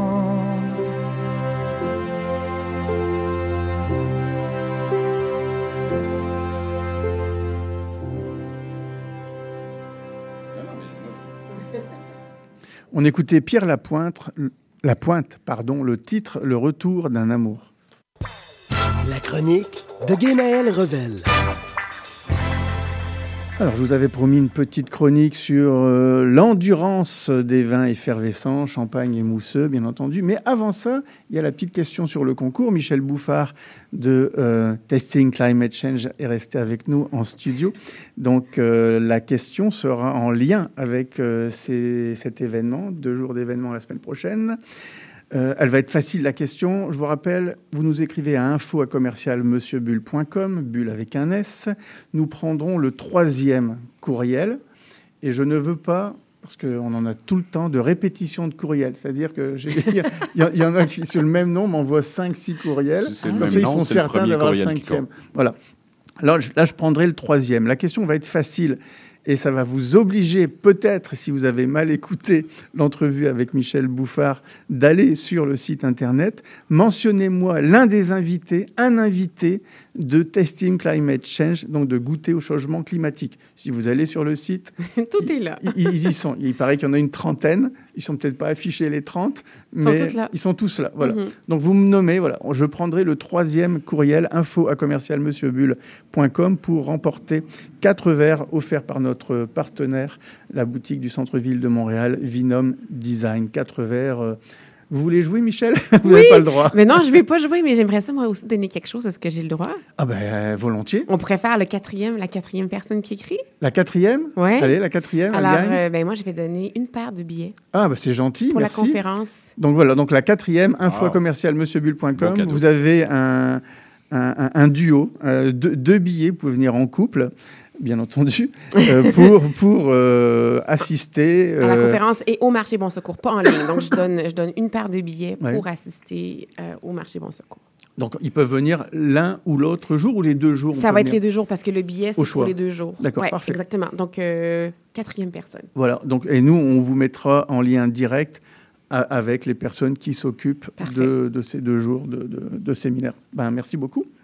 Donc, info à commercial monsieurbulle.com. Avant de parler de, euh, de champagne et de bulles, de bulles, de l'endurance, parce que je vais vous la vendre, l'endurance du champagne, croyez-moi, euh, je, je veux revenir au, sujet, euh, au, au- au sujet de la première heure. On, on a parlé des tendances viniques et je veux faire aussi un lien avec ce que disait tout à l'heure Michel à, à propos du respect finalement de l'environnement, parce qu'on on en est là. Mais moi, j'aimerais que c'est qu'en en 2024, là, on vise surtout à, comment je dirais, à davantage d'honnêteté intellectuelle.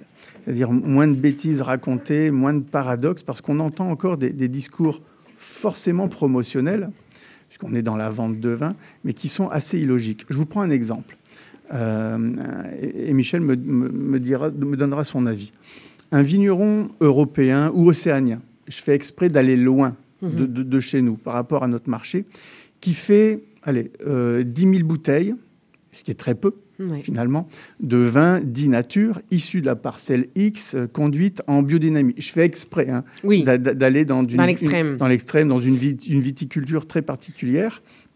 Et euh, donc, forcément, il me la vend en disant qu'il respecte l'environnement, son terroir, ses employés, euh, finalement sa propre philosophie de vie. Mais il m'envoie ces, ces caisses-là au bout du monde. Vous me voyez venir. Euh, il envoie ça au bout du monde en multipliant en plus les marchés. C'est-à-dire qu'il l'envoie pas seulement à un seul bout du Oui. monde, mais il est capable d'envoyer ces quelques 10 000 bouteilles euh, multi- euh, démultipliées, on va dire, par euh, 10 ou ou 15 marchés. Au bout du compte et au bout du bilan carbone, comme on dit, c'est assez paradoxal. Tout ce déploiement énergétique pour si peu de bouteilles à vendre. Euh, et donc, je trouve qu'il y a en ce moment, dans, dans- dans- dans cette époque, qui est un peu manichéenne d'ailleurs, avec des- de, de grandes incohérences. Le monde entier veut du régionalisme sain. Tous les pays revendiquent leur propre région de plus en plus, un retour aux sources locales alimentaires, et cependant, il n'y a jamais eu autant de circuits d'importation et d'exportation internationale. Et euh, donc j'ai toujours trouvé ça assez, euh, je ne vais pas dire malhonnête, mais c'est très paradoxal. C'est parce qu'on on pousse à une meilleure consommation euh, locale, mais en même temps, on veut se faire connaître dans le monde entier Oui. parce qu'on veut s'auto-valoriser. Et on envoie ça au bout du monde. Et je trouve vraiment que c'est assez euh, paradoxal. L'autre paradoxe, c'est les contenants légers. Alors, je veux bien, moi, des contenants légers, euh, plus petits, faciles à transporter, c'est-à-dire finalement écologiques. hein. je pense aux canettes qu'on voit de Oui. plus en plus, et on voit des essais se faire et qui sont très bons. Euh, je ne parle pas de la qualité du, du produit à l'intérieur. Je, je trouve ça très paradoxal par rapport à cette mouvance, on va dire, de- du, du biologique, du respect de notre métabolisme. Si je puis me permettre une Ouais. petite note. Ah, parce bon- que- bon- bonjour Ah, Noël, parce que bonjour. Noël est en studio. Voilà, qui arrive toujours un Voilà. peu à- sur- comme un cheveu, comme d'habitude. Euh, par rapport aux canettes. Euh, et je me permets quand même aussi de signaler que le vin en canette, le vin est un produit avec un pH très bas. Et que le vin en canette ne tient pas plus de 6 mois. Voilà. Donc si vous avez des canettes, d'ailleurs les coca aussi, hein, euh, entre nous. Donc les canettes, il faut faire très attention euh, parce que justement ça. C'est un petit peu plus Et- que six mois, par contre. Pardon? C'est un petit peu plus que six mois. Ça dépend lesquels en fait. Ça dépend Oui. du, de l'intérieur. Bah, de ce on que parle, vous, parlez des euh, canettes très très souples euh, qui font pchit. On ne parle pas des cannes en, en- en métal un peu plus épais. Parce qu'il y a quand même des producteurs en Nouvelle-Zélande que moi je connais qui, euh, qui, ont, qui ont du pinot noir haut de gamme Mhm. et en canette ça dure quand même 18 mois. Donc ça dépend. Il y a, il y a- il y a plusieurs, il y a plusieurs Alors, options. Mais c'est ça, mais ce que je Mais par il y a des bons les- produits. La, la- la formule, parce que j'en vends des canettes si jamais vous Mhm. voulez, la formule qu'ils mettent entre le métal et le produit, c'est pas euh, c'est pas du métal. hein. C'est c'est un PPPP, c'est des, Mhm. Ouais, c'est des- ça. des produits qui sont. Mais, euh, mais c'est et ça. Alors, Donc, et c'est euh, pour ça que je voulais revenir là-dessus a- avec Michel. Est-ce que euh, c'est des sujets, un sujet que vous pouvez aborder? Parce que je trouve Oui. toujours tout ça. C'est parce que là, je suis obligé de pousser le, le- le débat jusqu'au bout. Euh, pourquoi je vous dis ça? C'est parce que j'ai des enfants. Oui. qui sont en âge de consommer de l'alcool. hein. En gros, ils ont autour de 25 ans. Et donc, ils sont beaucoup plus... En plus, je ne sais même pas. Euh, si ils s'intéressent beaucoup plus que moi à tout ça, à l'environnement, parce que c'est leur avenir. Et c'est bien normal, c'est la nouvelle génération. Euh, malheureusement, c'est la génération TikTok, donc on, on voit énormément de conneries, et je pèse le mot, qui sont véhiculées à travers euh, justement euh, des, des tutos, comme ils disent, ou de la fausse information.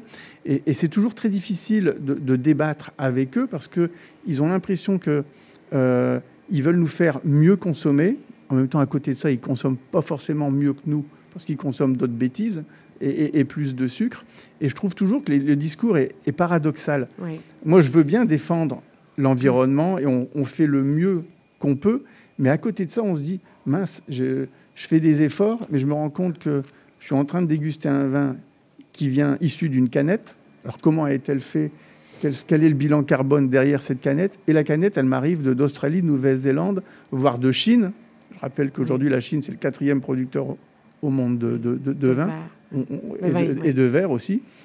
Le premier producteur de verre, sans doute. euh, euh, Euh, vous oui, je sais pas, Et donc, je trouve ça paradoxal.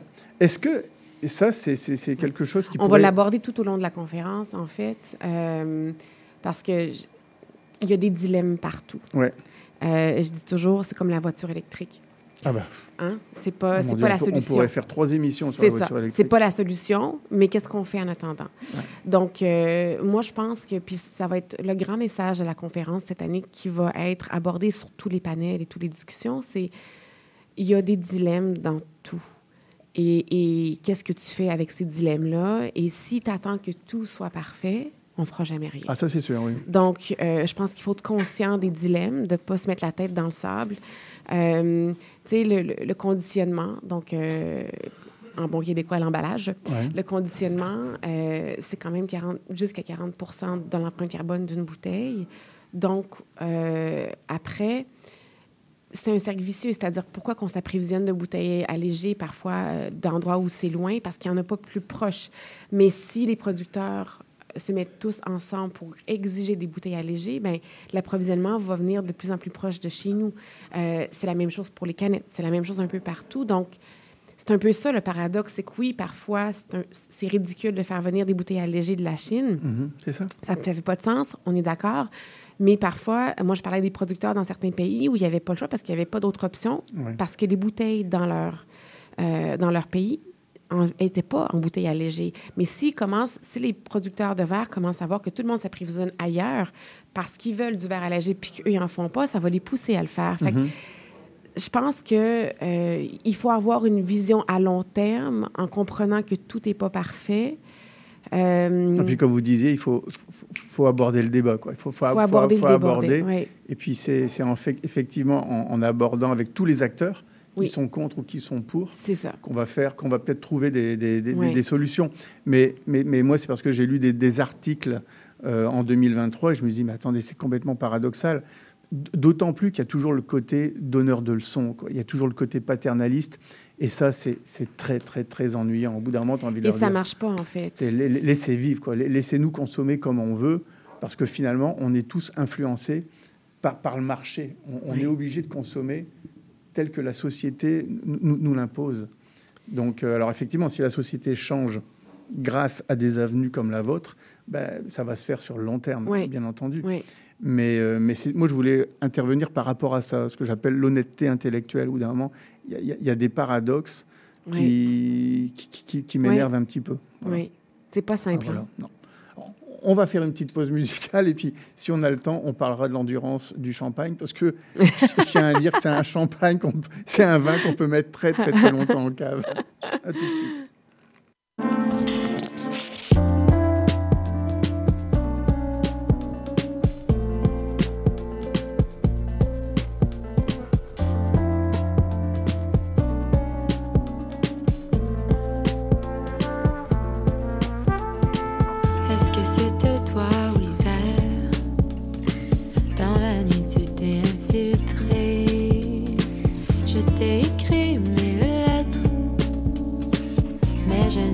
Jamais postées L'absence dévoile les mystères.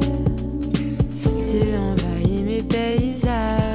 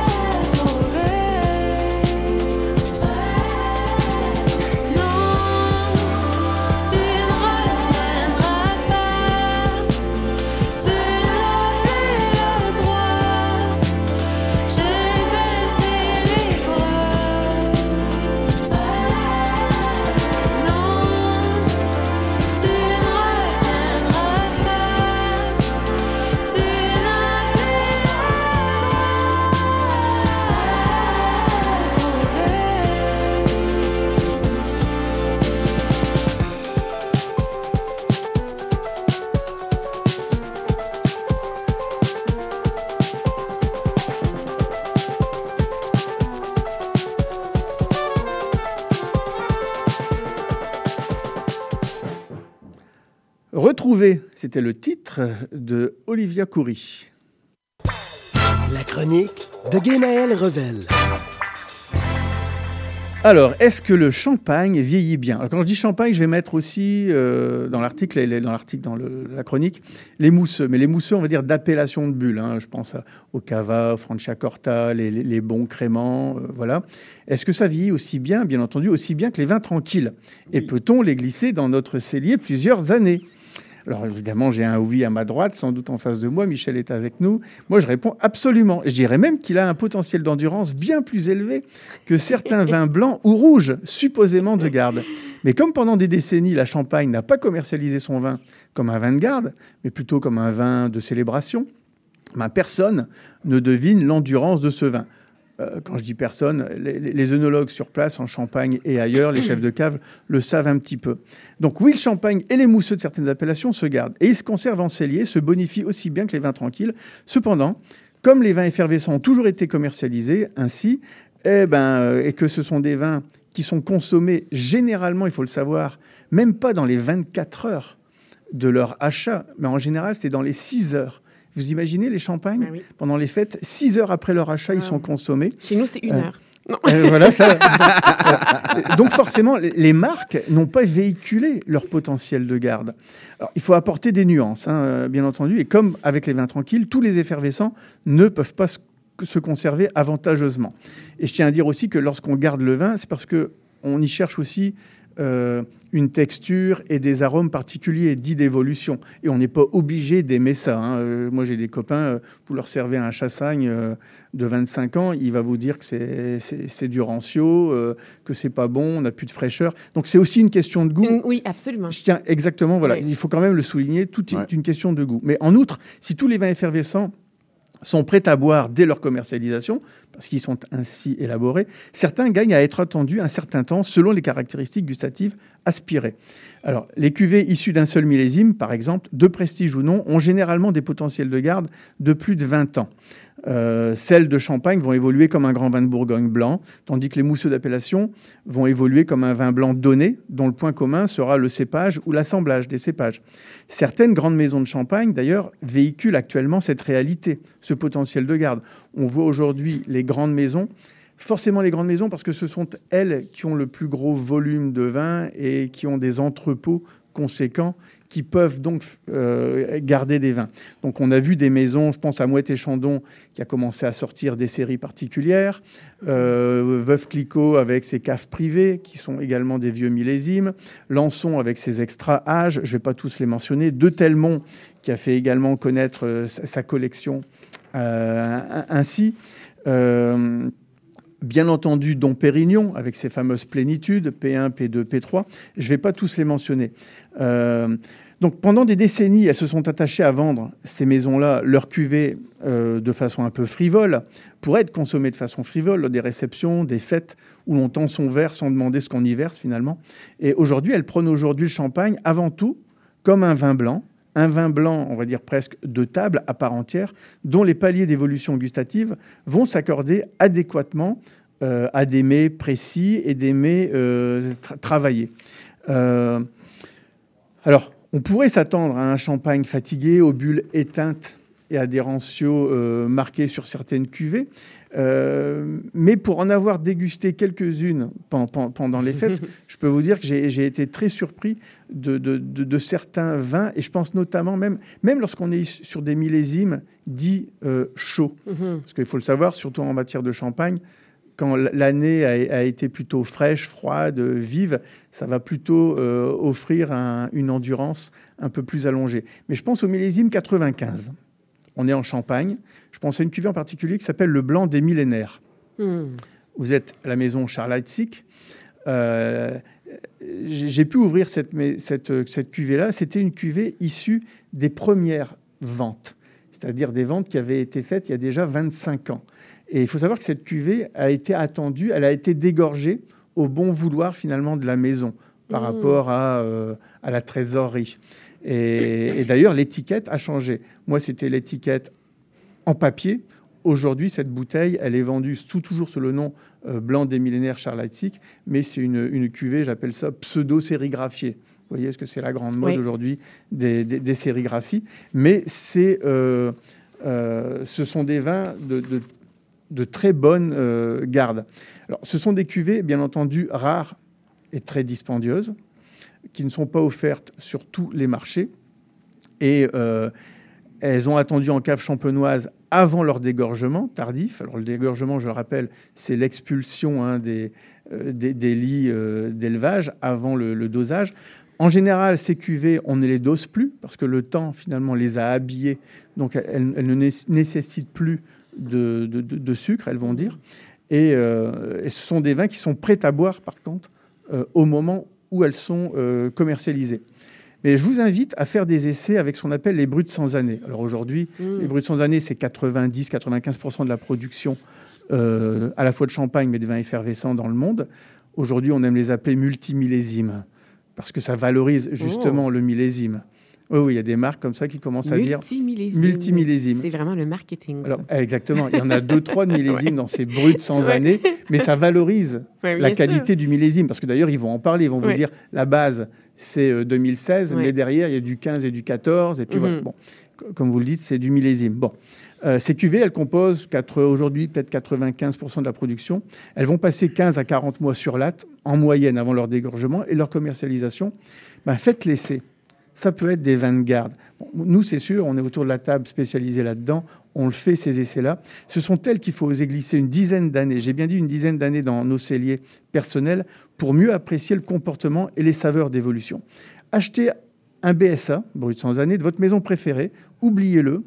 Vous le retrouverez arrondi par le temps et ce dernier lui aura transmis des arômes insoupçonnables à travers Mm. des bulles, certes moins vibrantes que dans leur jeunesse, mais tout aussi persistantes si la qualité initiale était là. Bref, même non issu d'un millésime ou d'une particularité qui en fait une cuvée spéciale, une bouteille de champagne a une endurance remarquable. Euh, Faites-le à la maison. Au lieu d'acheter une ou deux bouteilles, achetez-en quatre ou cinq. Mettez-vous avec des, des amis et oubliez la bouteille. Euh, vraiment, hein, pendant 7, 8, 9 ans, vous verrez, vous allez tomber euh, sur les fesses. Si vous voulez goûter, on va dire comme un vieux chablis, un vieux chablis, un chablis de 10, 15 ans, légèrement effervescent, faites l'essai avec une bouteille de champagne brute sans année. Ça va vous coûter en moyenne 70 dollars, on, va dire. Mais je peux vous garantir que euh, l'expérience en vaut le, le coup. Dans une autre chronique, je vous parlerai justement des euh, caractéristiques, des catégories, ce qu'on appelle les blancs de blanc et les blancs de noir, et de leur évolution euh, par rapport aux dates d'achat. Parce que c'est des expériences qui ont été faites euh, en, en Champagne, menées d'ailleurs par le comité interprofessionnel des vins de Champagne. Il faut, juste, être, juste ajouter, il faut être ouvert d'esprit. Ah bah oui, Parce que, bah, parce que, parce oui, mais pour, pour ceux qui nous écoutent, parce que ça, ça nous amène ailleurs. Moi, j'ai ouvert euh, à Noël, quelqu'un m'a ouvert à l'aveugle une vieille bouteille de Solos. Mhm. Et on est dans un autre régime. Bah, surtout lui. Surtout Parce lui, parce que c'est très alors, particulier. Lui, là, on est dans les Solera. Alors là, Oui. ça devait être quand même euh, Oui, bien aromatique. Mais il y avait ce paradoxe de fraîcheur-oxydation qui se côtoie et euh, on était quand même tous des gens, on était des gens qui, qui, qui connaissent bien le vin. Dans la, on était un petit groupe. Et au début, moi, j'ai tout de suite aimé ça, mais les deux autres personnes avec qui j'étais, mais tu vois, ça a pris un 20 minutes, puis plus qu'on aillait... Ah oui, mais il y a une complexité, il y a une profondeur. Et ce sont des vins qui bougent plus que les autres Exactement. une fois dans le verre. Oui. C'est surtout ça. C'est ça. Alors, il faut attendre, il faut être patient. Il faut leur donner le temps de, de revivre. Oui, dans la bouteille, ils sont emprisonnés depuis longtemps. Exactement. Ils vont, ils vont nous donner quelque chose de différent. Donc, Ouais. faites l'expérimentation que Et là-dessus, je pense à Nicolas Joly, qu'on avait invité il y a 20 ans, qui nous avait fait Mm. ouvrir quatre jours avant ces, ces Ouais. bouteilles de, de, Ouais. de savonnière Ouais. avant de donner une conférence. Et il avait eu raison. Il n'avait pas reconnu ses vins, mais ça, c'est une autre histoire qu'on aura, qu'on va peut-être raconter dans, un, un jour lors d'une chronique. On fait une pause euh, musicale et publicitaire et on se retrouve avec l'invité de Noël Fourcroy, Monsieur Dominique Belleville du vignoble Les Farfelus. À tout de suite. Depuis plus de 30 ans, le journal mensuel Écho Montréal est le fier porte-parole de l'actualité politique, économique, sociale et culturelle au cœur de Montréal. Distribué gratuitement et rejoignant 200 000 lecteurs, Écho Montréal est aussi un véhicule publicitaire polyvalent en répondant efficacement aux besoins de différents annonceurs, comme dans l'immobilier ou tout simplement pour y afficher avis public ou services professionnels. À lire ce mois-ci dans Éco Montréal. L'arrogance syndicale, la complaisance journalistique, la vache à lait citoyenne, bilan de 2023, festivités de fin d'année. En plus d'y trouver nos meilleurs vœux pour de très joyeuses fêtes. Pour en savoir plus, nous vous invitons à visiter notre plateforme numérique à écomontréal.com ou à composer le 514-844-2133. 514-844-2133. Bonjour à toutes et à tous, ici Charline Caro. Retrouvez-moi du lundi au jeudi à 9h pour l'émission Les Aurores Montréal, l'émission matinale quotidienne de CIBL. Que vous soyez sur la route du travail ou tranquillement en train de vous réveiller, on va bien commencer la journée ensemble. De l'actualité, de la culture, des entrevues, Les Aurores Montréal, c'est une émission pour les curieux et les amoureux de Montréal. Alors on se voit du lundi au jeudi à 9h et le vendredi à 8h en rappel. Il y a une maudite. Tu viens-tu te foncer dans le porte-patio, Gaëtan? Mais non. Voyons, je t'ai vu. C'est mon émission, vous commencez. Voyons donc, Gaëtan, c'est un annonce, c'est le mercredi 10... Ben, les trois moustiquaires, votre fenêtre embrouillée sur l'actualité. Mercredi 17h à CIBL. CIBL 101.5 Montréal. CIBL. La chronique de Noël Foucroy. C'est lui qui l'a dit comme un cheveu sur la soupe. Euh, maintenant, il s'introduit comme ça dans le studio et il prend la parole et il coupe la parole à nos Comme ça, invités. comme ça. Euh, Michel Bouffard qui sort du studio, on la salue et puis on lui dit à la semaine prochaine. J'ai pas coupé de- la parole à, l'invité. J'espère. Je vous ai coupé Voilà. la parole, ce qui n'a Voilà. absolument rien à voir. Je ne coupe pense pas pas la êtes un parole aux dames. Aux, aux dames, non. mais, à, mais à moi, oui. Voilà. Et il, con- ça. et il continue. Et il se hein. permet tout. Et, et il continue. Il se permet tout. Mais euh, on l'excuse parce qu'il est venu avec un invité très sympathique et avec des bouteilles de vin. C'est vrai, il est sympathique. euh, il n'a pas de micro devant le nez. Il faut, le- il faut qu'il c'est se le mette, message il que faut qu'il l'installe. Parlez bien droit. Dominique, bonjour. Ça va bien? Comment ça va, vous autres? Ça va très très bien. Alors, Dominique, il est combien de temps pour arriver? Je pose Ah, toujours la une question. heure et demie environ. Donc, Ah, une Dieu, heure et demie. merci, merci beaucoup Ah d'avoir fait ce bien, on est sur le déplacement. bord de l'autoroute, Non, mais une heure et demie, non, ça commence à être long pour moi. Ah mon Dieu, en non, voiture. c'est ma cour arrière. Eh ben, Ah. Figurez-vous qu'il y a beaucoup de gens de Montréal Ah bon? qui font la distance pour aller le visiter. Ça, il, vient de racheter 50 hectares, je savais pas. 50 hectares, ça je ne savais pas non plus. Moi non plus. Alors, comme vous l'avez pu le constater, on parle du vignoble Les Farfelus, Les Farfelus. et on a le farfelu principal des farfelus, je pense. il, il continue, il continue d'insulter les, les- les gens. Je suis et il continue. travaille avec lui. Bien, bien devant le micro, Et sinon bon je vais me faire 2024. dispu- Je vais me faire di- disputer par le metteur en ondes, par, par Lucas. Donc voilà, ben merci d'avoir fait le déplacement déjà. Ah, ça me fait plaisir. Et puis, euh, et puis il est arrivé. Vous étiez venu une première fois il y a un peu plus d'un an. J'étais venu la première fois depuis un an. On venait d'acheter le vignoble depuis deux ans et demi. On a progressé, on a grandi, on a. Je pense qu'on fait du meilleur vin maintenant avec l'expérience. Ben, on va vous le dire. Ça, ça- ça, c'est quelque chose qui. Les vignes s'améliorent et tout. Et on voit, moi, personnellement, on, on voit quand même qu'au fur et à mesure, là, on vient de déguster les vins. Si, si on va goûter le blanc d'ailleurs. Vous avez dégusté les Comment vins, il s'appelle? Allegria. Allegria. Donc, euh, en plus, je l'avais noté, c'est bien. Et donc, où on a le, le- le- le Adalmina qui domine. Oui, Allegria, c'est un vin d'assemblage de quatre vins blancs faits séparément qu'on assemble. Un qui vient de Frontenac Blanc, qui est une petite base, suivi de euh, Adalmina, qui amène un petit goût de pomme verte en vinifi- en vinification blanche. C'est très beau. Il y a du Louis Swanson pour arrondir le tout. Et il y a une touche de Frontenac gris dedans, un peu vinifié en blanc, Donc, décoloré. pas, pas, pas de vinifera au farfelu? Non, les vinifera, quand j'ai acheté le vignoble, n'existaient pas. Ils vont exister, mais ils ne sont, pas ils sont pas encore grands. On Les, les nouveaux- fait les pousser 50 notre- hectares dont je parlais. deux ans. Il me reste, mettons, une autre année avant d'avoir un peu, euh, dans, dans la nouvelle plantation, de planter aussi du chardonnay de Bourgogne et du Gewürztraminer. Ouais. Mais, mais il faut qu'ils poussent ces petits Du. Gewürztraminer, c'est quand même ambitieux. Oui, c'est ambitieux. Ils sont placés dans un bout où ils sont protégés du vent. On les abrille, on leur met de la ouate, on leur met un canuc. Est-ce donnent on beaucoup de espère raisins? qu'ils survivent. Je ne sais pas encore, je vais te le dire. C'est encore vraiment très nouveau. C'est quelque chose qu'on essaie un peu. Il y avait du Riesling. Le Riesling n'a pas passé l'année passée. Malheureusement, avec l'eau est décédé. Puis il a fallu qu'on replante des vignes cette année. On a planté du Chardonnay à la place Qu'est-ce du qui est Riesling. décédé? Qu'est-ce Le qui est décidé Riesling, on avait planté la première année, on a planté sur le tard l'année passée. à vous l'avez complètement perdu? Complètement perdu. Il avait quel âge? d'hiver, flambette. Nouveau, on pense que c'est un problème de greffon. Ah bah oui, ça, d'ailleurs, c'est- ça a été mal greffé. On pense que c'est un problème de greffon euh, qui vient directement de là-bas. Ils l'ont changé au complet. On, mais on- il n'y avait pas de de disponible. Cette année, on C'est avait du chardonnay. pépiniériste qui s'est trompé. On pense. Ouais. C'est une possibilité. Ouais. C'est une possibilité. Mais euh, donc, euh, un- et alors ça, c'est vraiment quelque chose, je pense, qui vous euh, caractérise, Dominique, beaucoup d'énergie. Et c'est pas mal, ça. Excusez-moi, je vous coupe. C'est le 2022. Le 2023 va un petit peu changer car on y a intégré un petit peu de Vidal dedans Alors. cette année. Et donc, on est à, à- on est à quel prix si on veut se, se- se l'octroyer? Euh, 27 taxes incluses, donc à peu près 23 et quelque chose plus taxes. Il y a une petite amertume que, que, que- que j'aime, moi, dans, dans ce Mhm. vin-là. Ça lui donne un peu de, de texture, de mâche. Oui, c'est le frontenac gris qui amène ça un petit peu. C'est ce que j'allais dire. Le Ventenac gris, à mon avis, on a le, le- le- on a l'Adalmina qui donne une bonne partie, comme vous avez dit, la pomme. Qui amène une finale Euh, de pomme verte qui est originale. On a, et on a du côté, on a la petite structure, il a un petit peu. le- Est-ce que vous faites des macérations à froid?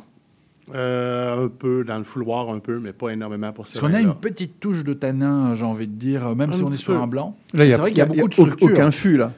Euh, non, celui de 2023 va avoir du fût dedans. Ah de oui? 2023, nous avons fait les macérations, euh, les fermentations alcooliques en fût et les macérations et les, euh, les malolactiques en fût aussi. Est-ce Le- que, vous- est-ce que vous avez des amphores, vous? Est-ce que vous allez aussi dans, dans le contenant en argile ou... Euh, avec le vin orange. Le vin orange est fait en amphore de terre cuite. Ah, c'est un orange, ça? Oui, orange avec du frontenac gris dedans, macéré 104 jours, donc la On couleur, elle est soutenue. Oui, puis c'est vrai que parce qu'il y a des oranges qui ont un peu de couleur, celui-là, euh, c'est Oui. c'est- Ah oui, c'est au- orange rosé. Euh, c'est- c'est une- là, c'est une macération qui a, qui a eu pris un peu de temps, je 108 pense. jours en amphore de terre cuite. Ah ouais Sorti deux ans d'élevage en amphore de terre Ah, mais, je veux revenir d'abord au blanc. Oui.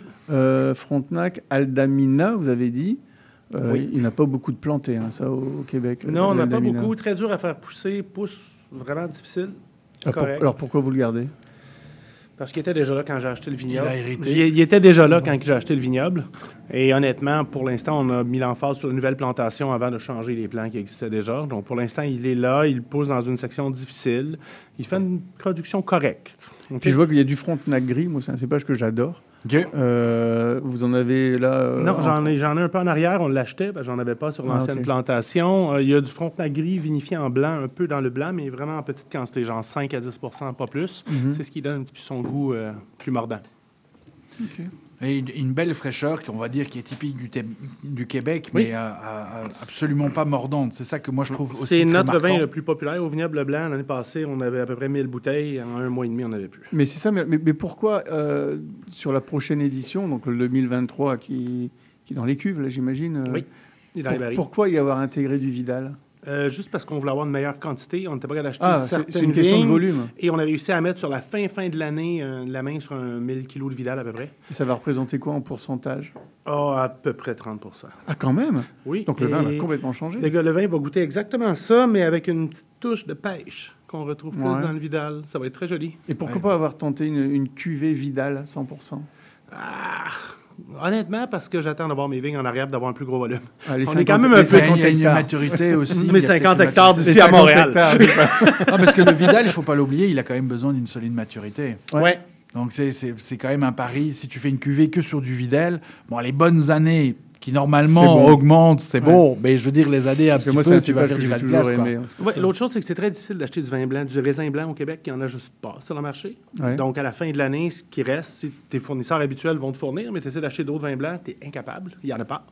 Mais le Vidal, tu vois, il y en a un qui avait un extra, puis qui était très mature. Quand vous dites acheter, vous achetez le raisin Oui, ou le vin? Le raisin. Juste le raisin. Oui. Moi, je fais le vin moi-même, j'achète le raisin, mais le Vidal, exemple très difficile à trouver. J'aurais voulu acheter du Vidal, je n'aurais pas trouvé. D'ailleurs, c'est une carrière qu'on recommande à tous ceux qui veulent faire pousser du raisin. Euh, apparemment, euh, au Québec, euh, faire pousser du raisin, c'est un bon business. Ah oui? Ah ouais, c'est nouveau. La ça. majeure partie des, des producteurs de raisins vendent 4 ans d'avance leur vin. Le Ah, raisin. Attendez, alors là, on va, on va parler d'un- sujet, le, fameux 40%, là, où tout le monde, vous êtes tous fait course Ah non, mais attention, ça, c'est- au niveau des si taxes. on vend Ouais. les taxes, si on vend dans les boutiques, les épiceries spécialisées, les épiceries Ouais. fines.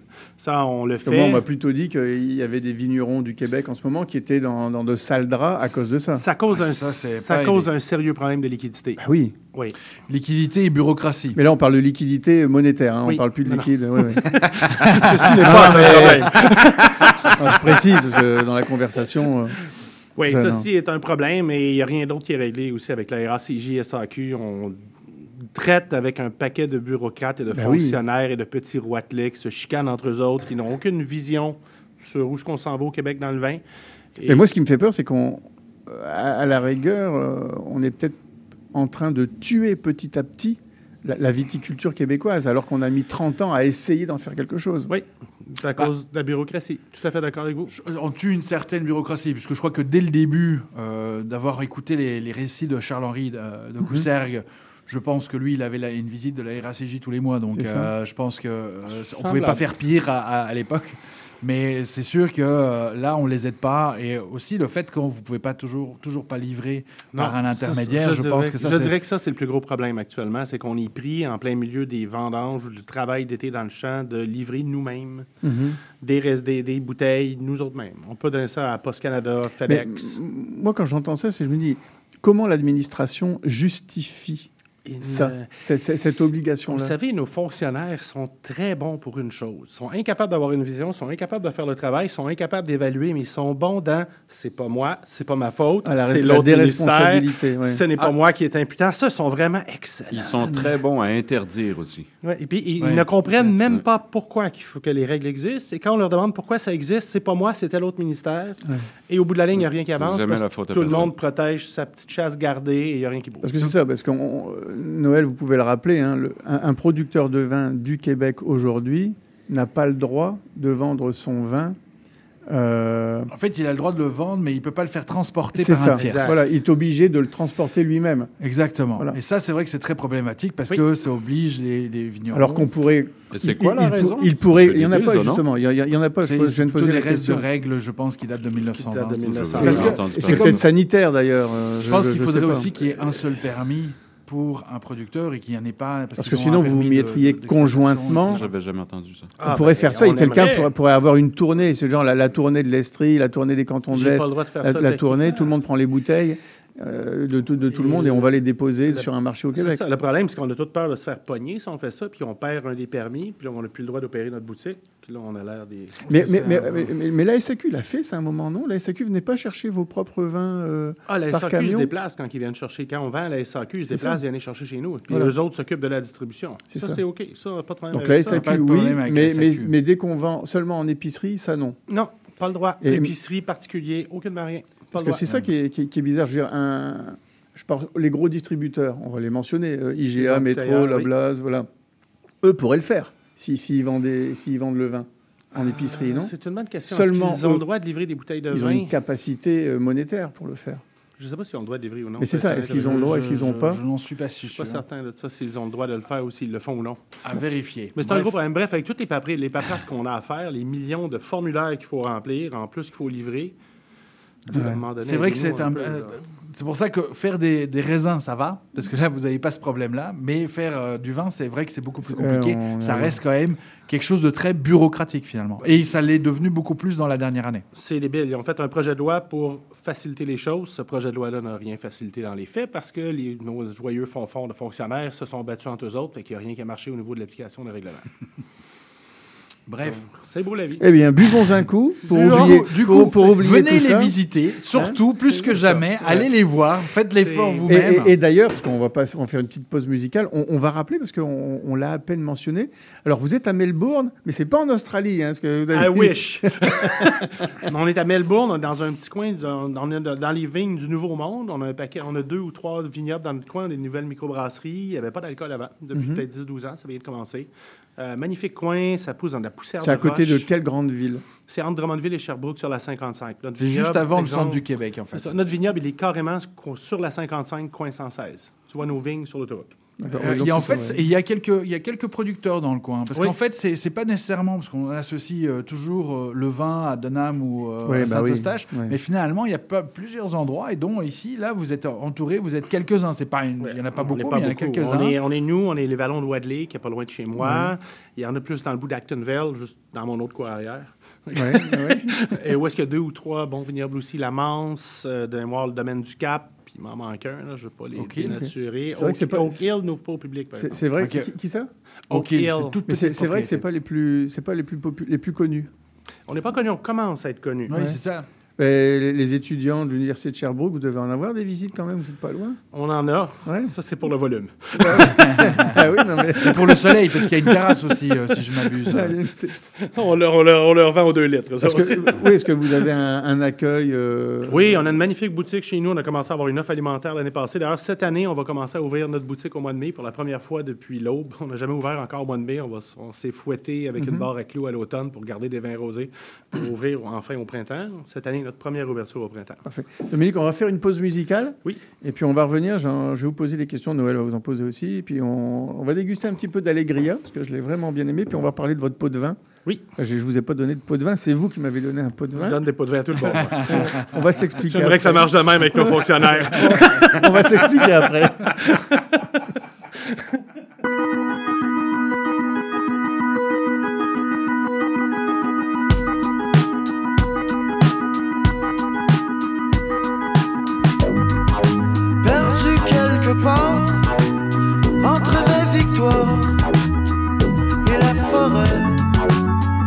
de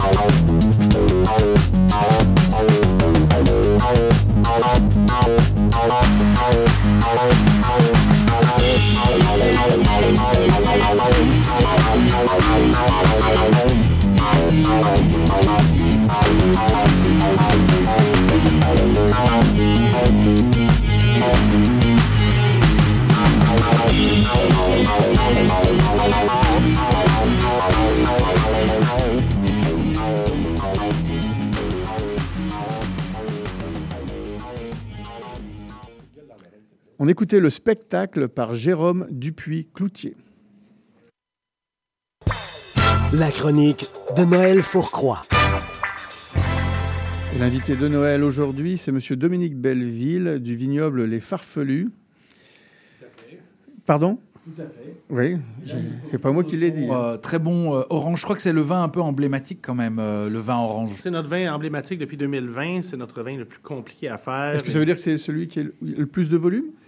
Euh, lui, il a très bon volume. L'année passée, en 2021, quand on l'a produit, on avait, on avait autour de 2000 quelques bouteilles. C'est notre plus gros volume en fonction de notre capacité. C'est combien de petit bouteilles, tout- vignoble. tout- toutes Je te dirais, à chaque année, on fait de 4 à 6 000 bouteilles en ce moment. On, est, on vient d'agrandir à 15 000 vignes euh, depuis deux ans, donc on espère commencer à avoir quelques en, raisins. en- en hectares, ça fait quoi ça aujourd'hui? Ça, à peu près 6. Mon mon terrain, 7 hectares, il y a environ 5 hectares de plantés. Plantés. Oui, les deux autres hectares ne sont pas. euh, Mais les faits 5 pour hectares sont utilisés? Oui. Donc euh, 5 hectares, 5000 euh, bouteilles. Euh, Ah, un je- peu plus que ça. Je suis dans le rendement là. Je suis en train Euh, de- là, euh, non, peut-être un peu plus. Oui, je te ouais, dirais que euh, dans trois ans, on devrait être autour de 15 000 bouteilles. D'accord. Mettons Ah oui, qu'on n'achète pas de raisin de l'extérieur. Il fait, il fait pas du sauterne. hein. Non.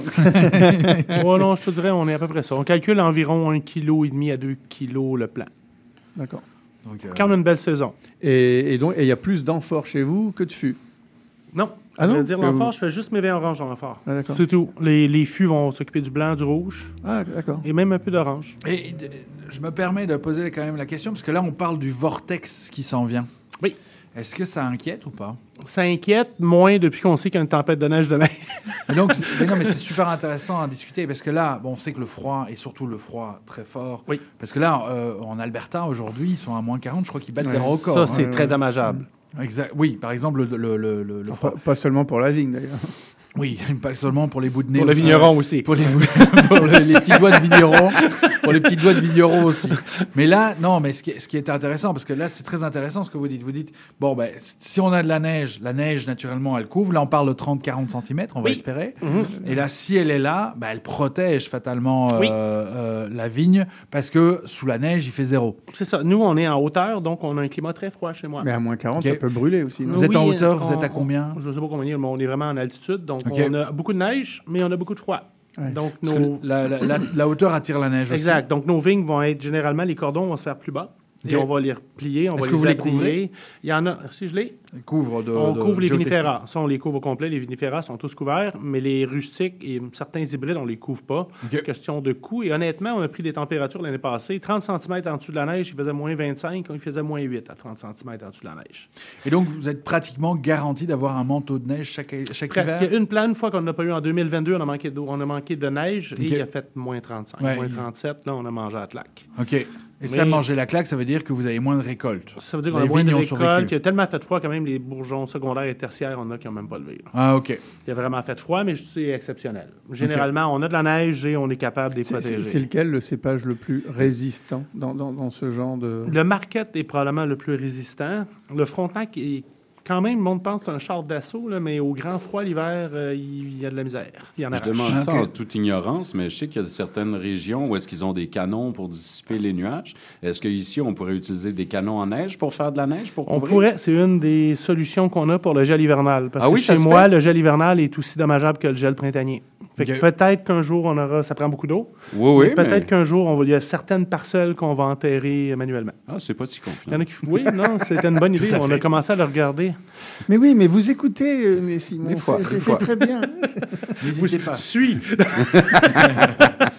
N'hésitez pas. Mais non, honnêtement, c'est un milieu difficile. On est au Québec. faut faire lui donner du vin. Vous lui donnez du vin. Ben, donnez-y, donnez-y. Donc, l'orange. Voilà. Pardon. Le, le- le orange. Alors tout à l'heure, oui, je le dis à nos auditeurs parce que ça peut, ça peut tout. Il y a, il y a des termes qu'on qu'on emploie. J'ai dit, j'ai parlé de pot de vin. C'était un jeu de mots, bien entendu, puisque c'est le nom Mhm. de la cuvée que j'ai devant les yeux. Amphore 2021 vin orange. Ça s'appelle pot de vin. Pot P E A U. Mhm. Parce que les étiquettes sont très originales, hein, tout, à, à- à l'image du propriétaire. vient d'un artiste à Montréal qui nous a fait, qui s'appelle Santerre, qui nous a, qui nous a fait une peinture qui, je pense que la peinture dans 10 ans va valoir plus cher que le vignoble. Elle est très sympa. C'est vrai Tant- qu'elle fait tant mieux, vous pouvez vous Je reconvertir. trouvais, je trouvais quand on a parti le vignoble en 2019 que certains des vins québécois, je trouvais que le, la- le marketing était moyen. Je trouvais que c'était drabe. Fait qu'on a décidé, nous autres, de faire de quoi d'éclater. Ça- ça- vous avez un peu chaptalisé, là? Euh, lui, non.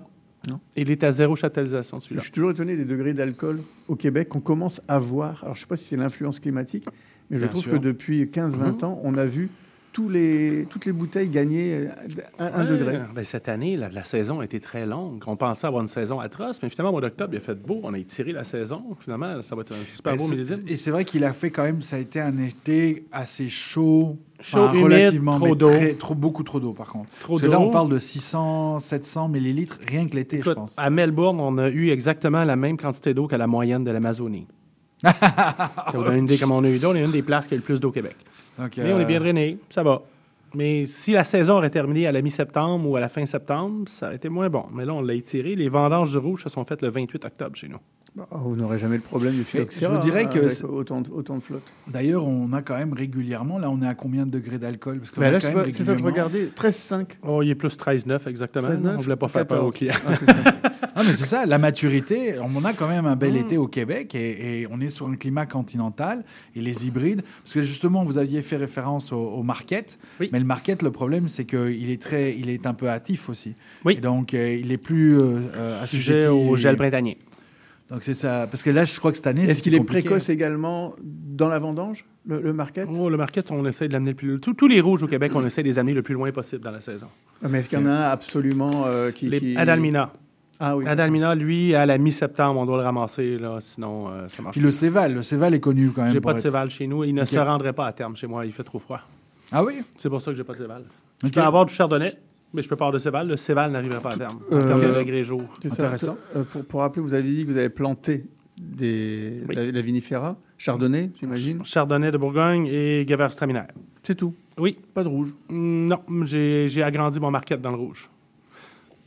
Non, je suis pas là dans le rouge. Honnêtement, je vous l'ai dit, on habite dans un endroit extrêmement rude. Avec Et, des chardonnay, et vous allez faire des assemblages vinifera euh, hybrides ou Le Chardonnay? Gewürztraminer risque de faire un assemblage et il devrait Ouais. s'appeler 1812. L'imprimeur va s'appeler 1812, celui-là. 1812. Moi, c'est la. Parce qu'on a plein de morts chez nous. Oui. Chez nous, on a des morts. bon. Et, et si vous venez faire une C'est un Halloween champ de chez lui, bataille. vous revenez pas. Oui, non, c'est un, ancien champ de bataille, C'est un c'est ancien vrai. champ de bataille. Puis quand on a labouré, on a sorti des morts. C'est vrai? Ah oui, en quantité. Puis on pense que la bataille qu'il y a eu entre le Bas-Canada et, le- et les États-Unis était autour de 1812. Ah, mais c'est pour c'est ça qu'il va s'appeler Mais- mais 1812. est-ce que- quand- quand- qui, qui dit mort euh, dit. Squelette. euh, ah, D'accord, mais est-ce que des, armes également? Je non, dire, on n'a des- pas creusé assez pour ça. Est-ce qu'on veut être historique? Non. Non? On- Ah, puis à l'arrière, oui, il vaut mieux pas parce que sinon euh, le ministère va, va tomber sur vous et Le- dire ah, la, stop, on arrête. la tout. maison qu'on a achetée, on pensait qu'elle était 18,80. Ben, J'habite sur le vignoble dans le milieu. Elle est 17,94. C'est Ah très vieux. Oui. Ah non, c'est vraiment un petit On bout de d'histoire vient choses. Creusez dans votre cave, il y a peut-être des morts. Dans- C'est pas les morts, mais j'aimerais ça trouver des coffres. C'est le problème des batailles. ça aiderait à acheter le 50 hectares. Les batailles, c'est pas tellement donnant. euh. Non, parce que vous parlez à un grand fanatique de Napoléon, hein, attention. Et donc, justement, dans ces périodes-là, c'est en général les, les oreilles Ah de bah, ça Guénel rien. s'aiguisent. En tout cas, merci d'avoir apporté donc euh, le blanc qui s'appelle Allegria. Oui. Alors, je- on le dit aux nos auditeurs, ce n'est pas en SAQ, c'est dans les bonnes épiceries C'est dans fines. certaines bonnes, il n'y en a plus beaucoup. Là, certaines Voilà. bonnes épiceries fines et à la boutique. Ou alors vous vous promenez, c'est à une heure et demie de Montréal. Si vous allez du côté sur la route de euh, Québec, quelque part. euh, voilà, bah oui, c'est ça. Bah, il faut sortir, quoi. C'est c'est bien une demi-heure après, quoi. 20 minutes de Drummondville, maintenant. Ouais, c'est ça. Voilà, vous Mais sur l'autoroute. C'est ça. Je veux dire, c'est pas, pas, pas trop mortel. euh, Ça, ça, ça, Non. ça coupe bien le, le chemin, j'ai envie de dire. Voilà. Ah, puis on est sur l'autoroute, c'est facile. Vous sortez, vous arrivez chez moi. Voilà. Ah ben, écoutez, euh, si je vais à Québec, euh, pourquoi pas. Mais moi, je prends toujours l'autre. C'est la Euh, 40? qu'à la 40. Elle est plate, la 40. Ah, là, T'es mieux que la 20. C'est ennuyant, la 40. D'accord. Bon, bah, Peut-être une question de point vue. On recevait Monsieur Dominique Belleville du Vignoble et Farfelu. C'était l'invité aujourd'hui de Noël Fourquois. Vous restez avec nous. On fait une pause euh, publicitaire et musicale et on va parler de nos coups de cœur. Vous en avez. Merci. Ici Maude Desbois. À l'effet durable, on pose un regard vaste sur les enjeux environnementaux, la transition écologique, les défis de société et le développement durable par le biais d'entrevues et de chroniques qui s'appuient sur l'actualité environnementale. C'est un rendez-vous tous les mardis 10h, rediffusion lundi 8h sur les ondes de CIBL 1015. Intention Inc., c'est la célébration de l'entrepreneuriat sous toutes ses formes. Sophia Zito et moi-même, François Morin, allons à la rencontre des secrets les mieux gardés du Québec les jeudis de midi à 13h. CIBL 105 Montréal.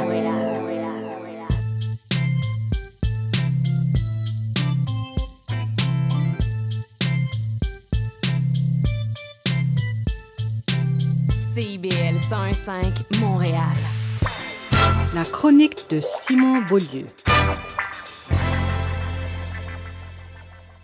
Bonjour Bénédicte, bonjour Mathieu. Bonjour, Monsieur Simon. Alors, euh, je voulais qu'on parle un peu, qu'on ait un peu un dialogue sur le passé, le présent et le futur euh, de, de, de Cognac, euh, qui est une euh, qui, qui- qui est une image de marque française, qui, qui, qui est le symbole de l'art de vivre, qui était la la liqueur des dieux, comme disait euh, Victor Hugo.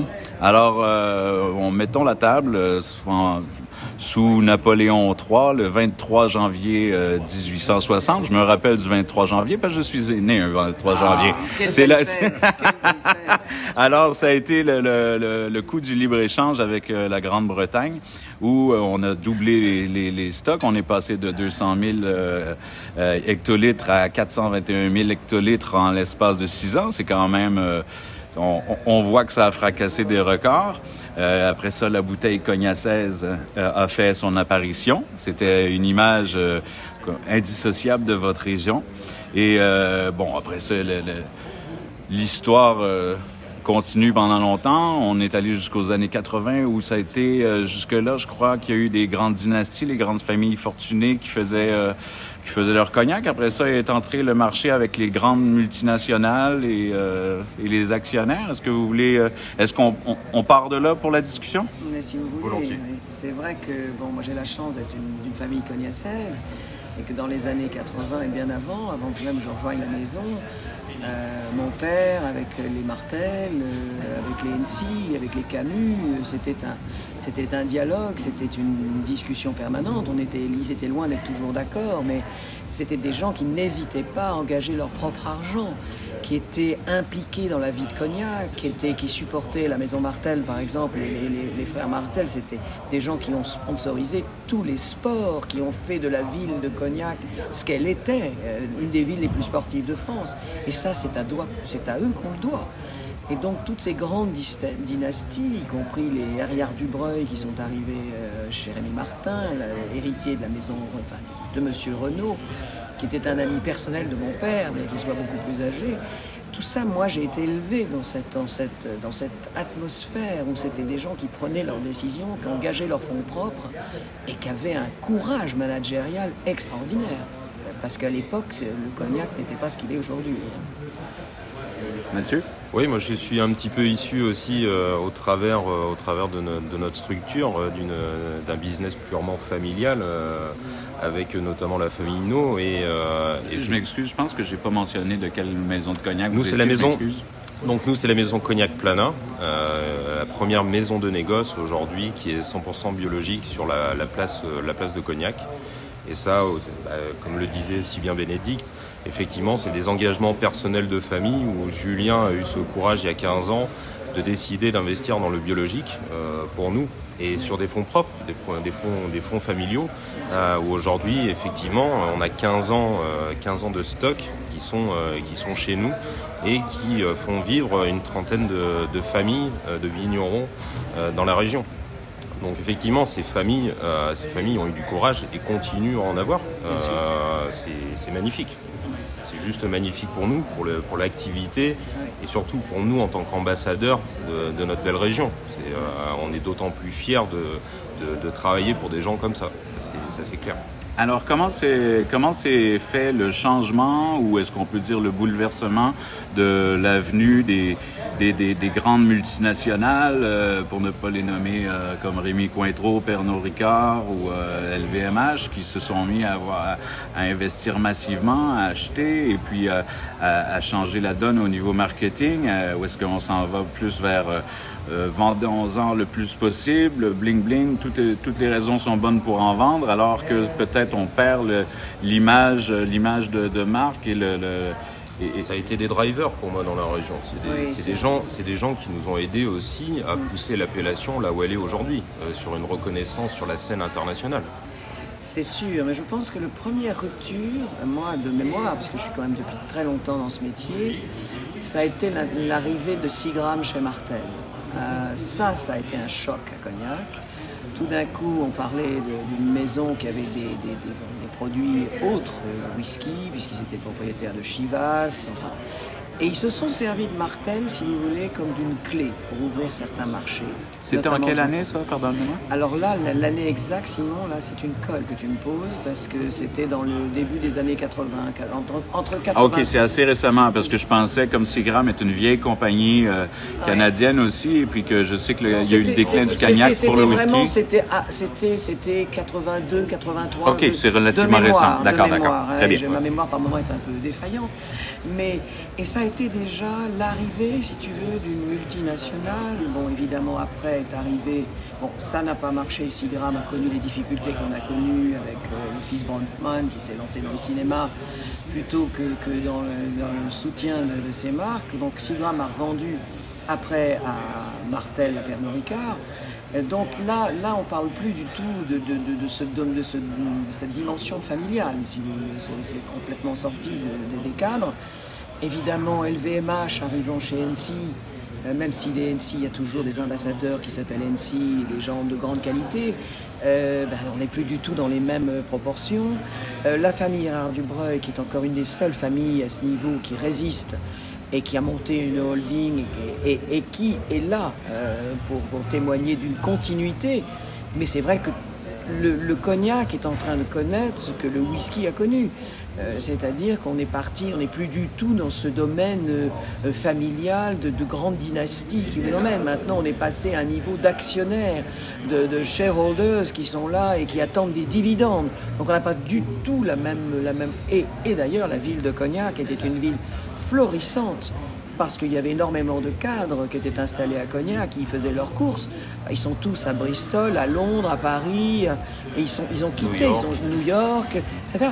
Donc ça, ça a été un changement profond de notre ADN. Ça enlève un peu l'actionnariat de ces grandes compagnies-là. Est-ce que vous, te- vous trouvez que ça enlève une certaine éthique ou ça, ça, c'est- ça, ça rend, ça rend le marché un peu aveugle? C'est c'est, euh, faire des bouteilles et faire des ventes à tout prix?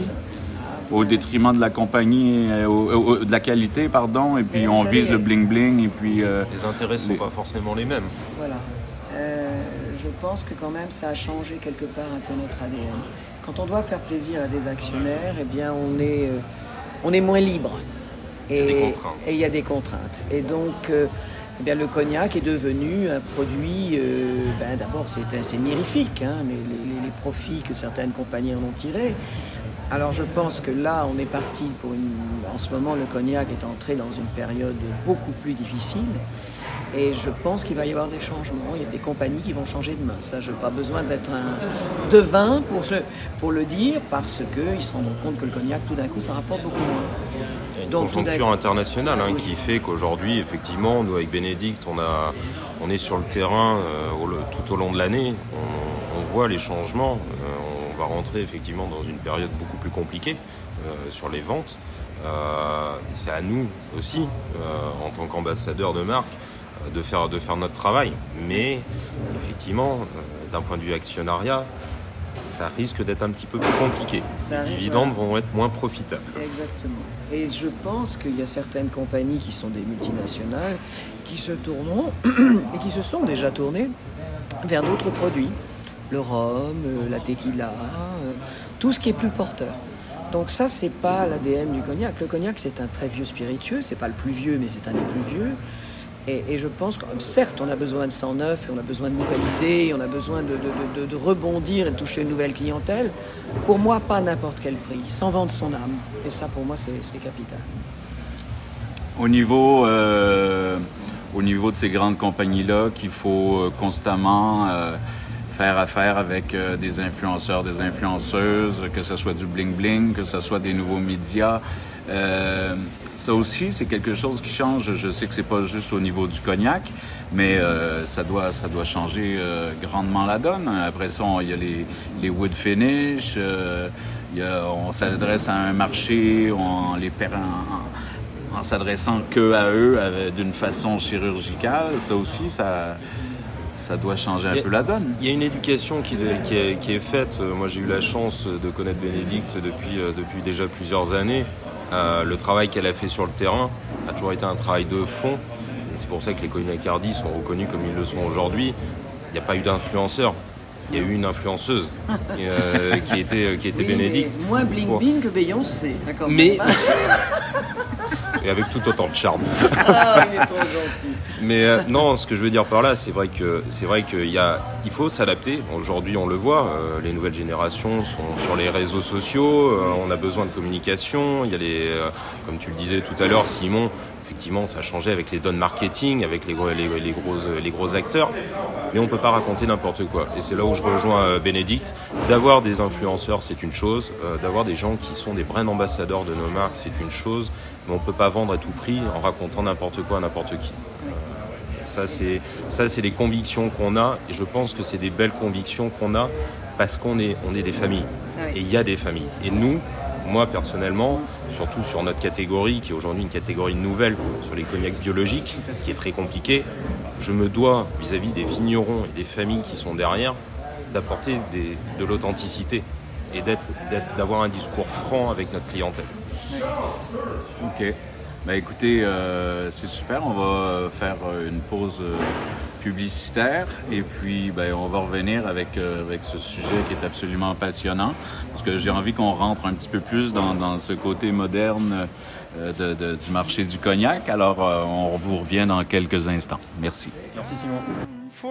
veut pas allumer, veut pas lever, que la gelée veut pas figer, que les piments veulent pas chasser, que la dépense veut pas refroidir, que les jambons se mettent à moisir, moisir sur noble que tu l'appelles, pas qu'on le parle, qu'on le passe pareil. Pas Quand la basse courante a plein de cloaques à cause d'un renard qui se tape un snack, que le bétail tombe malade, que des écureuils dans le garage, les cochons sont en cavale, t'en viens pas bout de l'ouvrage. Et puis tu bois pour oublier que t'éteins festé de pucerons, de tordeuses des bourgeons, de fourmis charpentières, de mulots en dedans de bebites à patates, manque de calcium dans tes tomates, tes œufs sont mous. Toi t'es sur le bord de virer fou. Tu te dis pas patate mon gars. On aura vu pire que ça. On n'est plus d'un de Caleb. On mangera bien pareil. L'autarcie, rien de plus facile, rien de plus beau. Surtout en symbiose avec le Costco. Lièvres ont le foie attaché, que les champignons sont piqués, que les érables veulent pas couler, que la pluie veut pas tomber, que le brouillard de maigre, que le verrou dans tes abeilles, pis que l'hydromel, l'aile tourne au vinaigre. Quand l'hydraulique fait défaut, que je m'importe la crue des eaux, ça te prend ben une semaine pour tout pelleter sa mitaine. Quand ça chie, que ça galère, tout va tout heure, que les coquins pètent du cœur, pis toi tu bois pour oublier que comme un con t'as laissé le congélo ouvert que rien qui veut faire t'as passé à mander ta terre les légumes veulent rien savoir que le puits que t'es en esti que t'es au bout que t'es à vous de route pas patate mon gars n'aura vu pire que ça. On n'est plus d'un pays d'en haut, même si tout va à volo. L'autarcie, rien de plus facile, rien de plus beau. Surtout en symbiose avec le Costco. C'est sûr que l'autosuffisance, quand tu traînes une carte de membre. Ça perd de son sens solide. Faut pas boire pour ces pyramides. Faut voir que l'autarcie, ben ça vient pas sans ouvrage. Faut que t'en choris, pis que t'en des chars de merde. Pas patate mon gars. Pire que ça. On n'est plus d'un fille de Calais. On mangera bien pareil. L'autarcie, rien de plus facile, rien de plus beau. Surtout en symbiose avec quelques Pas cru dans le c'est pas de tout repos. Surtout qu'en vrai, tu t'en torches ben du Costco.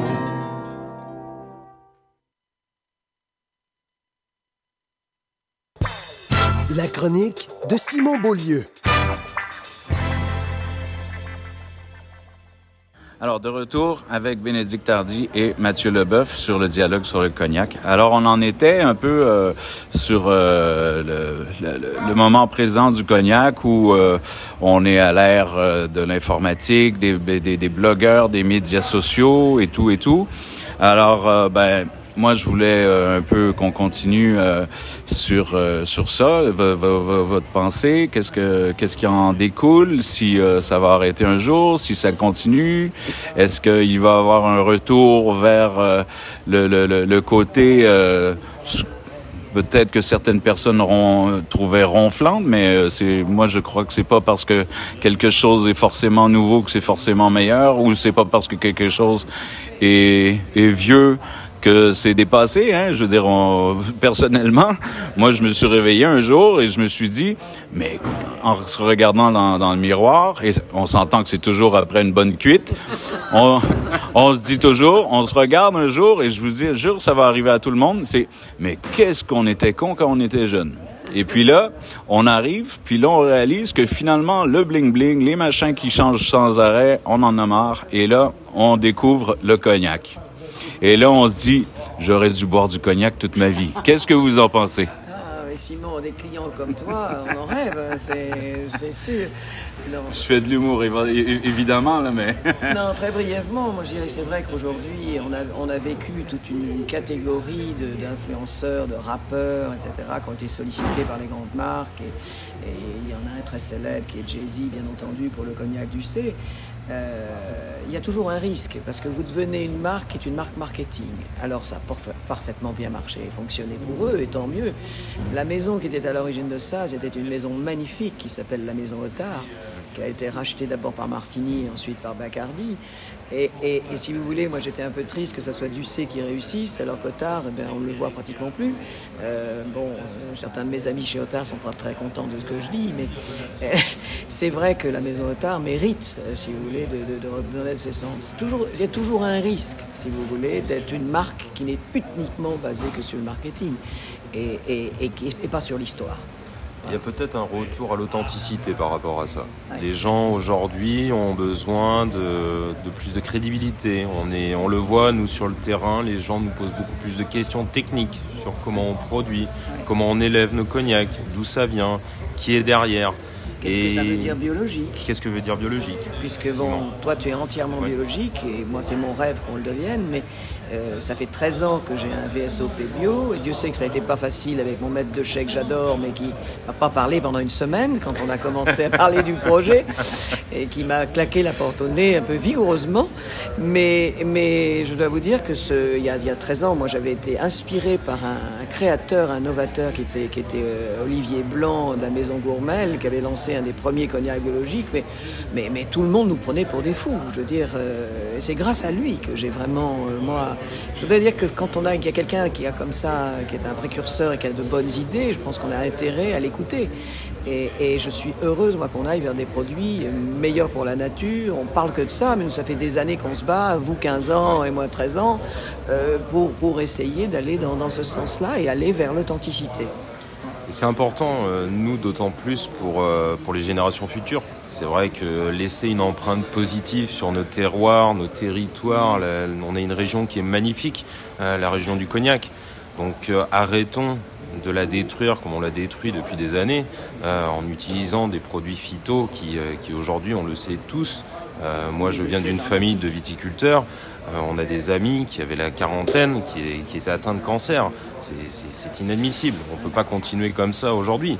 Donc au-delà du fait qu'il y ait une empreinte positive, nous de ce qu'on a vu et de notre recul aujourd'hui après 15 ans d'expérience sur des cognacs biologiques, c'est qu'aujourd'hui on redécouvre nos terroirs. Nous on a nos, on a nos distillateurs qui à l'aveugle sont capables de nous dire, quand on reçoit les vins, de quelle propriété ils viennent. On a les sols qui se réexpriment aujourd'hui. Et ça, c'est magnifique. Donc c'est Les sols effectivement. reprennent vie. Ce ne Ouais. sont plus des morceaux de béton euh, qui n'avaient plus rien à donner, qui étaient lavés complètement par tous ces pesticides. Et ces... Alors, ça ne veut pas dire qu'il n'y a pas un prix à payer, mais revenons à une, revenons à une agriculture euh, euh, de- ben, qui, qui puisse faire vivre les gens le- qui, qui sont sur le territoire et en même temps qui offre à nos, à nos, à nos clients des produits authentiques. Je pense qu'on est, on est tous dans cette démarche.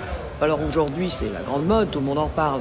Mais évidemment, vous savez qu'à Cognac, soyons dans le vrai, il n'y a que 2% des terroirs aujourd'hui qui sont biologiques. Donc on a- 1,4 pour être exact. oui, c'est ça. Alors, alors je- je pense qu'on a beaucoup d'efforts à faire. Il faut savoir qu'en Champagne, on s'approche des 30%. Bien sûr. Donc, donc on, est, on, est, on a quand même des leçons à prendre. Et si les champenois, qui sont quand même des maîtres, hein, il faut, moi j'ai un immense respect pour le domaine de la Champagne qui a toujours été précurseur et qui ont la chance d'avoir une viticulture intelligente, impliquée et un accord avec le négoce, donc ça marche, ça fonctionne. Si eux le font, je vois pas pourquoi nous on le fait pas. Il y a quand même un, un- un problème. Donc quand on dit ça, autant vous dire qu'on va pas se faire beaucoup d'amis, mais euh, parce que c'est beaucoup plus compliqué la- l'agriculture biologique et qu'elle a aujourd'hui, on le voit bien quand Les y a rendements sont pas du tout les Les mêmes. mêmes. L'implication des, Voilà. euh, des vignerons n'est pas du tout la même. Ah ben il faut travailler, ça Ouais. c'est sûr. Ce qui est compliqué en Charente. Ah ben, c'est bon parce que vous, vous, vous m'aidez à aller vers euh, la- la- la- le, prochain, le prochain point que je voulais. On est passé, alors là, on, on, on, on passe du, du marketing pour les jeunes pour montrer, pour, pour faire du cognac. Et là, vous avez été la jeune génération à reprendre des maisons de cognac. Donc, vous avez probablement bousculé certaines choses aussi au niveau, au niveau des vignes, au niveau des, façons de faire. Alors, comment ça se passe, la, la, la, passation, il, doit avoir des, des, choses très, très, très complexes au niveau. euh, C'est pas tout le monde qui peut décider du jour au lendemain euh, ou qui a les moyens de prendre euh, la, la suite, la succession d'une maison de cognac. Laisser Bénédicte euh, Alors, cette euh, partie alors, alors, oui, J'ouvre une alors- boîte de Pandore. Non, euh, c'est vrai que c'est une boîte de Pandore. Donc il y a beaucoup quand même de propriétés qui ont changé de main. Je parle au niveau de la viticulture qui ont changé de main parce que le cognac a connu des crises. Et pendant ces crises, bien les jeunes, ils ont vu leurs parents euh, s'éreinter, euh, ils ont vu leurs parents avoir beaucoup de difficultés à vendre leurs leurs produits quand ils n'avaient pas de contrat avec les grandes maisons. Ils ont vu les grandes maisons arrêter euh, une partie de ces contrats. Et il y a beaucoup de propriétés qui n'ont pas été reprises par la jeunesse, il faut, il faut le dire. Alors aujourd'hui, évidemment, le cognac vient de connaître une embellie grâce euh, absolument exceptionnelle avec la pandémie qu'on a connue, paradoxalement. Mais maintenant qu'on va rentrer dans une situation beaucoup plus délicate, j'ai peur qu'on revoie ce que j'ai vécu au cours des crises et encore récentes de 2007, où beaucoup de propriétés sont parties à des prix ridicules, alors qu'aujourd'hui le prix de l'hectare a énormément monté. Évidemment, c'est l'offre et la demande, ça on ne peut pas, on peut pas l'empêcher. Pour donner une idée, est-ce que c'est indiscret de demander c'est quoi le prix d'un hectare à cognac? Écoutez, Ça dépend dépend des des crus. crus. Ça dépend Bien des sûr. crus, forcément, mais- crus. Bon, les plus chers en Grande Champagne, c'est entre 80 et 100 000 euros euh, l'hectare. Moi, je l'ai connu à 10 000. hein. Ouais. Et il faut bien savoir que j'ai peur que dans 2-3 ans, on ne soit plus à 100 000. hein. Parce que, évidemment, l'offre et la demande, si le cognac est moins apprécié, si c'est plus difficile pour nous, pour nous de l'écouler, évidemment, toute la chaîne s'en ressent. Et, donc, et les droits de succession en France sont extrêmement importants. Euh, et c'est la raison pour laquelle il y a des familles qui ne pouvaient pas continuer et qui ont, qui ont vendu des propriétés magnifiques parce qu'ils ne pouvaient pas les garder. Voilà. Parce qu'il ne faut pas oublier qu'aujourd'hui, on fait un produit qui a besoin d'être élevé. Et sur des produits d'élevage, c'est de l'argent qui dort. C'est des immobilisations. Donc c'est pas des stratégies à court terme qu'on peut avoir à Cognac. Euh, tous les business plans qu'on peut faire aujourd'hui, si t'as pas un business plan qui se déroule sur 20 ans, c'est même pas la peine de commencer. C'est c'est compliqué. Les banquiers, ils aiment pas ça. Ah, et puis les banquiers en ce moment, ils vont avoir une certaine tension à Cognac. Il faut leur faire boire du cognac. Oui, pour les détendre. Ça va être compliqué. Oui. Ça risque d'être compliqué. Mais effectivement, cette, euh, la problématique qu'on a, euh, qu'on a sur la viticulture, c'est qu'il va y avoir de la tension. On a énormément planté aussi. Euh, Trop, à mon avis. Et ça, je, je- mon avis, je le partage, bien entendu, mais... On a des stocks qui vont augmenter. Oui, on a des, des gros stocks. Quand la, quand la région va être en pleine production, je crois qu'on parle de 96 000 hectares, c'est 96 000 ça, ce qui est quand même sous un seul, une- un seul nom d'appellation, malgré les différents crus. C'est la plus grosse région de France, il faut savoir, sous un seul, euh, seule appellation. Euh, faut les vendre derrière, il faut les élever. Et puis nous, ce qu'on produit cette année, par exemple, ce que Mathieu est en train de distiller avec Julien, eh bien, s'il décide que c'est un XO, ça ne sera pas vendu avant 10 ans. Donc euh, il va falloir inv- investir dans la futaille, il va falloir investir Dans dans, les chais. il va investir dans de l'eau, parce que bien sûr, on réduit nos produits avec de l'eau Hmm. distillée. Tout ça, ça a un coût. Donc évidemment, quand on annonce ça à un banquier, euh, aujourd'hui, il n'est pas très souriant. Parce qu'il y a quand même euh, conjoncture plus voilà, une conjoncture beaucoup plus difficile. L'inflation a renié sur le budget euh, de, de, de, de l'accessoire. Arrêtons de nous considérer comme un produit indispensable. Nous sommes un produit de luxe. Il faut le rester. Ouais. Ben, c'est un peu, euh, mais ça, c'est souvent cyclique. S'il y a un creux, euh, ben, ce qui a dormi plus longtemps va valoir plus cher. Donc, vous allez pouvoir vous rattraper ou ça marche pas nécessairement comme ça? Je pense qu'on a connu des crises qui font que On est plus prudent. Oui. On est plus prudent, Simon. On aimerait te dire que c'est comme ça. savoir être raisonné. Et je pense qu'il faut quand même euh, se rendre compte que le monde d'aujourd'hui a quand même beaucoup changé. On apprend nos erreurs. Et euh, il faudrait qu'on apprenne de nos erreurs. Et on est une catégorie qui aujourd'hui euh, est aussi concurrencée par des nouvelles catégories qu'on ne connaissait pas, euh, notamment la tequila qui, euh, qui a pris des parts de marché Énorme. euh, énormes sur, euh, sur le cognac. Euh, donc ce sont des nouveaux modes de consommation, euh, ce sont des nouveaux acteurs qui sont au détriment de, de no- de notre catégorie. Et je pense que ça donne aussi nous remettre en cause. Et ça fait du bien. Et ça, Ouais. fait, ça nous remet en cause. Je pense qu'il faut qu'on continue. Il faut qu'on revienne à des produits de qualité. Et Je pense authentiques. que- Et, et très authentiques. Vous allez faire comme les nouvelles catégories, vous allez demander des vedettes d'endosser des marques? Pour l'instant, euh, je ne la maison Hardy oui. en a pas besoin, Ah non, la oui. vedette est-. Et ils ont Bénédicte. Mais- Ils oui, c'est Bénédicte. ça, oui, mais, Euh, et ils ont Mathieu chez Pana, hein, je veux dire, non, non. Mais, mais non, mais il faut être réaliste. Moi, je veux dire, il n'y a pas. J'adorais. j'ai- quelqu'un en, en- en tête, mais qui est quelqu'un de très authentique. Et c'est moi, ce qui m'intéresse, c'est l'authenticité. Je veux pas quelqu'un qui. qui oui, c'est- c'est- faut, que ça corresponde à l'image de la marque.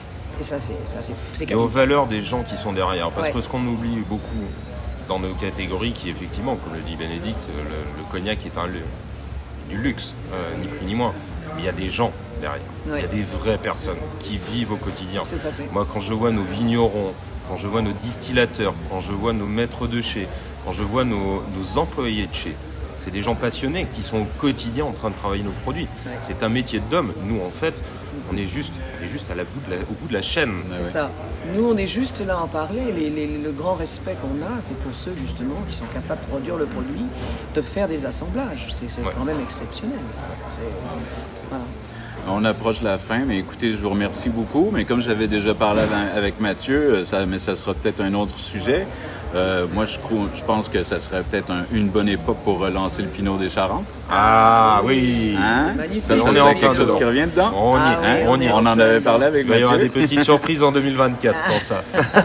bon, mais alors, euh, Bénédicte Hardy, Mathieu Leboeuf, je vous remercie beaucoup. Merci beaucoup, Vous Simon. revenez quand Merci à vous voulez. Simon. Merci, Merci à Simon. toi, Simon. À très bientôt. La devise qui nous soutient n'est plus Québec, je me souviens. On va hurler et déconner pour dénoncer la société. Avec nous, souvent ça dégénère. Dans le monde, il s'en passe des affaires. Sous le signe des moustiquaires, on a Les Trois Moustiquaires, mercredi 17h sur les ondes de CIBL. Décadence.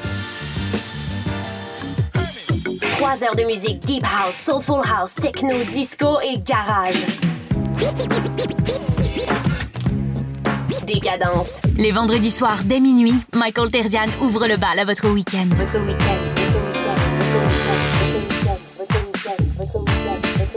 CIBL au cœur de la décadence.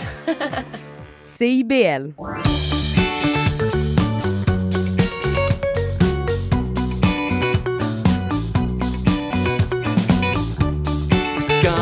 Les consommations.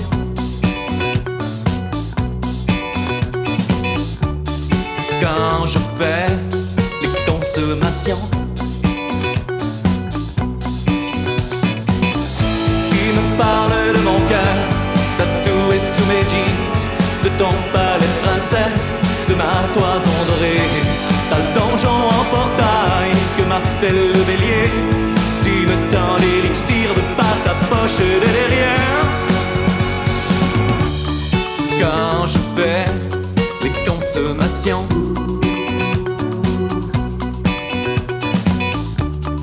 Quand je paie les consommations. Tu lèches les deux médailles accrochées à mon chag. Je m'empare du diamant de la grotte interdite. La jungle du jardin d'enfants et je défriche à la machette pour mieux t'explorer l'Amazone. Quand je paie les consommations, ça fait plaisir. Quand je paie les consommations,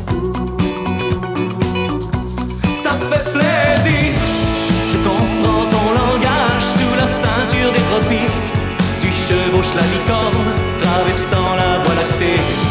Tu galopes jusqu'aux chutes de ton canyon sauvage et tu glorifies le glaive de ta monture éclatante.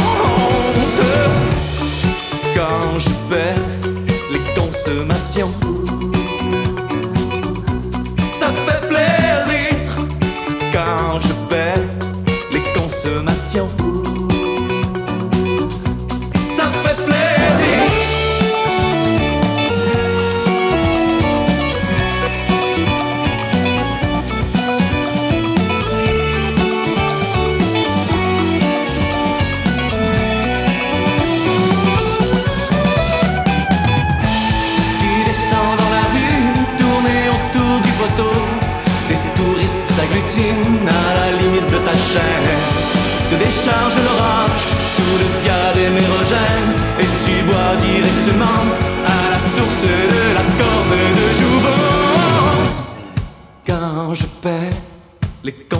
consommations,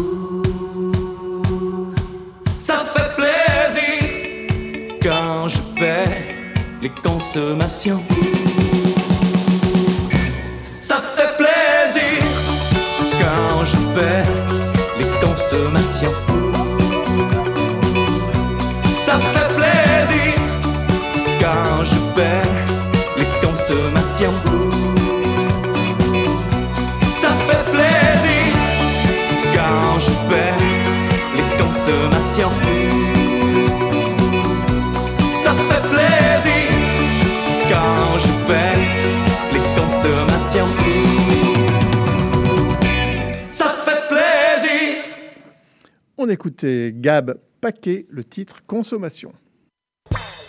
Les coups de cœur des chroniqueurs. 11h30 à CIBL 101.5, vous écoutez Monsieur Bull et compagnie. Ben, c'est la dernière demi-heure, c'est la demi-heure de nos coups de cœur. J'avais envie de demander, de demander à Noël et euh, Simon, au-delà de leur coup de cœur, ce qu'ils avaient consommé pendant les fêtes. Et, et- et même, on va le demander à Monsieur Dominique Belleville, puisqu'il est resté avec nous. Je vais demander de s'approcher bien du, du, du micro. On commence par qui? Par euh, Dominique? Ah bon, allez- allez-y, Dominique, c'est vous l'invité. Alors, Euh, alors, on ne parle pas de vos vins, là. hein Non, non, non. D'accord. J'ai consommé des bières de Jackalope. Ah oui, très des bien. IPA, il y, en a, il y en a, je pense, neuf sortes de bières. C'était magnifique. La blanche IPA à l'orange était magnifique. Ah ouais, tiens, je connais pas. Superbe. Une petite microbrasserie de Plessisville. C'était magnifique. Et ils ne vendent que là ou bien non, on ils vendent en dans les magasins de bières québécoises. Il y en a un peu partout. Mais la orange, la blanche à l'orange, IPA, Blanche à l'orange, à fait. était magnifique. Très bon travail que Mar- Marc-Olivier Pouliot. Oui, Marc-Olivier qui est un ami à nous autres. Mhm. Superbe. On super devrait faire venir. C'est bien, il je vais, je vais- faut que je le contacte, faut que je le fasse venir. Très bonne référence. Oui, c'est vrai qu'on ne parle pas souvent de, de bière, pas assez souvent d'ailleurs. Et c'était une des résolutions. On Euh, a eu la brasserie de Denham. Oui, Je voilà. tiens à rappeler. Et j'ai- J'ai pas arrêté d'ennuyer Robin, mais euh, voilà. Mais je te dirais, c'est mon coup de cœur de l'année. Les IPA qu'ils bon. font à cette, à cette euh, microbrasserie-là sont magnifiques. D'accord. Et au niveau du, du, du vin, parce que j'imagine que vous avez une cave également. Euh, oui, plus des vins australiens, pas australiens, excuse-moi, californiens. Ah. Je suis un amateur de Zinfandel californien. Ah, ouais, J'ai adoré. Parce qu'il n'y en a plus beaucoup à la SAQ des Non, il n'y en a pas beaucoup. En importation privée, il y en a Je me souviens qu'à 15 ans, on a été mais, euh, Noyé. inondé, noyé, inondé de ça. Celui que j'aimais bien, c'était Wolf euh, Wolf Creek. Je, je ça? sais plus, ouais, quelque chose comme ça. Honnêtement, j'en ai tellement bu, je ne pas lequel, mais j'ai adoré. mais corbeaux, là, mon coup de cœur était les Zinfandel californiens. J'ai réussi à en trouver un en importation privée qui avait un peu moins, qui était moins sucré. OK. Parce que les vins californiens Ouais, sont voilà, noyés dans le sucre. souvent là, lourd, souvent. lourd et boisé. Ouais, mais j'en ai trouvé un moins sucré qui était autour de 2, 2,2 grammes de sucre au litre. C'était magnifique. OK. C'est ça Et que j'ai bu. Et si vous vous tournez vers le primitivo euh, italien Non, Non, je suis pas un fan. J'en ai bu trop quand j'étais à Ah. Rome la dernière fois. Ah, merci, mais on va. bah, si, vous, si vous retrouvez le nom de votre cœur. Zinfandel, peut-être qu'on pourra regarder sur le site de l'AS. Ah, bah non, vous avez dit que c'était en privé. C'était en privé, ça. Ouais, ça. Donc, ça Ouais, on trouve assez facilement Jackalope dans toutes les bonnes épiceries. Jackalope, oui. Généralement, Ah, ça- dans tous ça, les bons pour les bières, bière, ça, pour les bières. oui. D'accord. Bien. C'est Euh, le ben, cœur. c'est bien, puis vous avez donné une mission à, à Noël. Ouais, non, c'est vrai qu'en Euh, plus, euh, je, je- de je- frapper à leur porte. Pour, Ouais, euh, avec ça, grand ça fait, plaisir. un- ça fait un, un- un peu de kilomètres quand même, hein, euh, Plessisville, Montréal. Ça, il dérangera pas. Lui, c'est 60 hectares. Ouais, ça, il dérangera pas. Quand je, quand je vais sur euh, Québec, voilà, je m'arrête. Et, et au niveau de, de vos vins, votre premier millésime, vous, c'était lequel déjà? Le- le- 2019, mais c'était des millésimes qui avaient été faits à la base avec l'ancien propriétaire qui était. Qui ne savait pas faire de vin. qui ne savait pas faire de raisin. De raisin. Ah oui. Et de raisin, il n'y a pas de vin. C'était difficile. Mais vous avez encore des, des- des bouteilles issues de. de- J'ai gardé des bouteilles de rouge que je fais vieillir. Ah, OK. De rouge 2019 que j'ai qu'on fait vieillir jusqu'en 2027. En 2027, on va faire une journée réserve. Parce que c'était très euh, acidulé, très, C'était très plus mordant. acidulé, les raisins étaient moins entretenus dans les vignes, donc oui, plus acidulé. Mais vous arrivez d'en sortir du lot pour goûter, voir comment Oui, ça. Ah ça avance bien. Un bon vin québécois, mon faible expérience, appelons ça comme ça, de vigneron, est à 6 ans. D'accord. Moi, je pense qu'un bon vin québécois atteint son Et parce que ces- vins-là, donc ceux que vous n'avez pas élaborés, Mhm. vous avez le droit de les récupérer, de les déverser et pour les, pour les, les mettre dans une autre cuvée? Non. Non? Euh, oui, je pourrais à, à 10 mais je ne le ferai pas. Ça. J'ai les vins des recettes de l'ancien propriétaire vont rester des vins de l'ancien propriétaire. Bon, parfait. Mais on les fait vieillir. On, Donc, on se donne rendez-vous vers 2026-27 pour Ouais, votre je garde cuvée tous euh, mes Grande vins- Réserva. Je garde tous mes vins rouges. euh, J'en garde un 200 bouteilles à tous les années Quand pour même. les faire vieillir, pour les faire Ah, vieillir bien, de ça. 5, 7, 8 ans, 6 ans. Ouais. Et Ça, ça, ils s'organisent le fait de revenir assez vite. Non, mais c'est très bien, non, parce que vous savez, que vous, vous êtes rare à le faire au Québec. hein. Moi, à chaque fois, je- j'en parle aux, aux- aux différents producteurs qu'on rencontre, et je leur dis, bon, est-ce que vous avez un vieux millésime Ils disent, non, on a tout vendu. Non, mais On pourrait toutes les vendre, c'est pas ça le ça. problème. là. On Mais j'ai- essaie de les garder. mais c'est ça, pour voir comment le vin euh, Je l'ai dit, les vins passe le temps, euh, l'endurance du vin. Oui, même mon expérience d'avant avec les, ça, les vins de l'ancien monde, avant que je devienne vigneron, je vous dirais 6 ans le rouge, les vins du Québec de 6 ans, Ouais. on a une, on a une bonne différence. Ok. C'est très bien. Bon, donc euh, un Zind, on, on le saura pour la prochaine fois, fa- fan de, fan de, de- de Zind. Et c'est vrai qu'il y a 15 ans, je me souviens, qu'est-ce qu'on a été inondé par les Zinfandel. Oui. C'était à croire que la Californie ne faisait que ça. Je ne sais pas si vous vous souvenez. Moi, oui, mais j'avoue que j'aime bien le Zinfandel. Je partage un peu, euh, parce que c'est vrai qu'il y a un petit côté gourmand que le Primitivo n'a pas en ça, général. c'est gâteau. Parce que bah, pour des raisons que ils le font peut-être de manière plus austère en Italie. Ouais, c'est ça. Alors que c'est vrai que le Zinfandel, c'est un peu gourmand, mais euh, c'est un peu un, plaisir gâche- euh, caché. Pas gâché, caché. C'est, euh, moi, je suis d'accord. Bon. Euh, coup de cœur, euh, je passe à Simon. Ah, à moins que vous en ayez encore, Dominique Non, non, c'est assez. là, je passer pour un alcoolique. Attends, moi. vous, vous n'êtes que vigneron. Vous n'êtes que vigneron. Alors, Si- Simon, coup de cœur de. Non, non, non. D'abord, qu'est-ce que vous avez consommé à Noël? Enfin, à Noël ou pendant Ben, la période? Noël, euh, à Noël, on a bu, euh, on a bu du champagne. Je dirais qu'on a très bien bu à notre, euh, à notre souper de fin d'année de l'équipe de Monsieur Bull. Oui, c'est vrai. Hein, grâce, à, grâce à, tout le monde, grâce à vous aussi, qui nous avez bien reçus avec euh, de très belles bouteilles. Alors, euh, j'ai j'ai eu la chance que Guénaël nous ouvre une bouteille de mon année de naissance, donc que, Bravo. nous, nous- que nous ne mentionnerons pas. Donc, inutile de vous dire qu'elle était, elle était âgée, hein quand même. Alors, On va dire un les excellent vol-nez On va dire que est c'est les années délicieux. 70. Centenaire. Oui, oui, c'est ça. Qui était encore surprenamment, encore était pas encore à bout de souffle, en forme, très en forme, très vrai. en forme.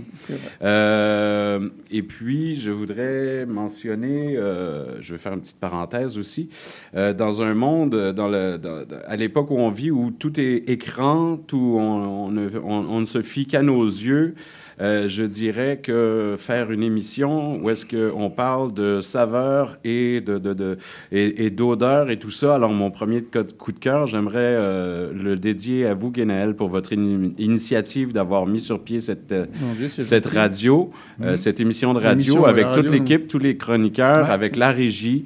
Je, on a énormément de plaisir à venir ici à tous les vendredis. On aime beaucoup ça. On a des très beaux commentaires des gens. Alors, je trouve que, alors pour la première émission, je, je, je dédie euh, Voilà. ce coup de cœur À vous et à bon. l'équipe. À tout le monde, ouais. Et puis. Et, et je crois qu'on doit être une des seules émissions au monde à faire trois heures sur les vins et spiritueux. Ouais. Déjà en France, c'est interdit. En, en tout cas, dans la francophonie, mais c'est ça. Mais Oui. comme en France, Mais, c'est- mais ce n'est moi, pas je trouve que c'est un tour de force de réussir à parler de quelque chose alors que personne, à part Alors qu'on n'y connaît rien. Ah, Alors qu'on on parle de quelque chose où on est censé faire appel à tous les, aux autres sens autres Ah que ouais. les yeux et on vrai. le fait par ra- radio et on parle d'arôme, on parle de goût et puis on arrive à faire à, à tirer trois heures alors qu'il y a des gens qui n'étaient pas certains qu'on allait réussir à le voir et des fois Mm. on le sait que des fois on manque de trois on, on pourrait en aller plus loin que trois heures Tout à fait. alors ben moi je suis très très fier de faire partie de, de, de cette Et magnifique puis je le équipe dis, on est de plus en plus écouté sur les, euh, les podcasts, les balados, comme on dit. et même à l'étranger Et bah oui, voilà, c'est ce que permet aujourd'hui les, les, les balados. Et je reçois moi régulièrement des, des- des courriels. D'ailleurs, je le dis souvent aux auditeurs envoyez-nous plus de critiques. Ça, ça nous fait avancer, même quand Oui, c'est tout à fait. du côté négatif, nous dire qu'est-ce qui va pas, qu'est-ce qui pourrait aller mieux. C'est toujours bien d'être flatté, qu'on vienne nous dire euh, bravo, c'était bien, on a bien aimé, tel invité et tout. Euh, voilà. Donc là, cette année, on aimerait inviter plus de brasseurs, effectivement. euh, et, et J'en moi, ai j'ai- pris note. et, et- et- et je tiens aussi à rappeler, parce que bon, parmi les, les commentaires que j'ai reçus dans- pendant les fêtes, c'est beaucoup nous disent Ah, mais c'est très francophone. Je vais Oui. Et c'est tout simplement parce que nous sommes obligés, euh, la, la- la loi le, le stipule, nous ne recevons que des gens pouvant parler français. Je ne peux pas recevoir de gens euh, anglophones, hispanophones, euh, italophones, même si euh, autour de la table, certains d'entre À- nous à la radio, il y a pas de comprenons, comprenons, oui, voilà, c'est ça. Et donc, on pourrait traduire, on pourrait mener des, des- des- des entrevues dans ces langues-là, mais euh, on, nous n'y sommes pas autorisés. Donc, j'aimerais de temps en temps rencontrer et, vous présenter des Californiens, des, Italiens, des Néo-Zélandais et tout, mais malheureusement, ça ne peut pas se faire. Et en général, ils ne parlent pas le français. Sinon, je vous jure qu'on on, on en côtoie suffisamment. Dès que j'en entends un qui parle français, je suis avec euh, mon petit appareil et on fait des enregistrements. J'aimerais euh, passer une note aussi euh, par rapport à l'enregistrement qu'on vient de faire. Je m'excuse pour la qualité du son parce que c'était pas évident pendant la grande dégustation d'avoir un son Non. très très clair. Voilà, vous n'aurez pas votre verre de whisky. C'est- Et puis, euh, pour ceux qui ne connaissaient pas les cognacs Plana de Mathieu Leboeuf, ils, est- ils sont arrivés, ils n'ont pas été libérés encore sur le marché, mais ils sont arrivés, ils devaient l'être avant Noël. Ça va être fait probablement dans, dans les prochaines semaines et euh, dès que Mathieu revient, nous l'aurons. Et pour les avoir dégustés avec vous en octobre dernier, effectivement, c'est une très bonne maison de cognac. c'est- très intéressant. Je vous donne une minute pour présenter le whisky. Après, on fait une pause musicale. Très bien. Alors, le whisky qu'on a aujourd'hui, c'est euh, le whisky Mactala, euh, qui vient de la famille Morrison, qui était anciennement euh, la, la famille de Morrison Bowmore. Alors, c'est une Ah, famille d'Ayla qui, qui embouteille. Alors, on a Mactala qui veut dire, euh, qui fait référence à- aux échos. C'est un whisky très tourbé. C'est un whisky très jeune. Alors, les, les whiskies très jeunes peuvent sembler rébarbatifs à certaines personnes. Ce qu'il faut comprendre, c'est qu'on va avoir blond- la, la- la blondeur du grain, mais on va avoir le côté fumé et tourbé va ressortir beaucoup plus que quand c'est euh, un whisky qui va avoir un petit peu plus d'âge. Alors, il faut lui donner la chance. C'est un whisky qu'il faut découvrir, qu'il faut appréhender doucement, mais à 88 et 75 pour un single malt, on est encore en dessous de la barre des 100 dollars. Mactala, 46 degrés. C'est ça, à Classique 46 Islay. Un classique. Islay. Ben, merci. C'était le euh, coup de cœur whisky euh, de Monsieur Whisky de, de Simon Beaulieu. On fait une pause musicale et on revient avec les coups de cœur de Noël et de moi-même.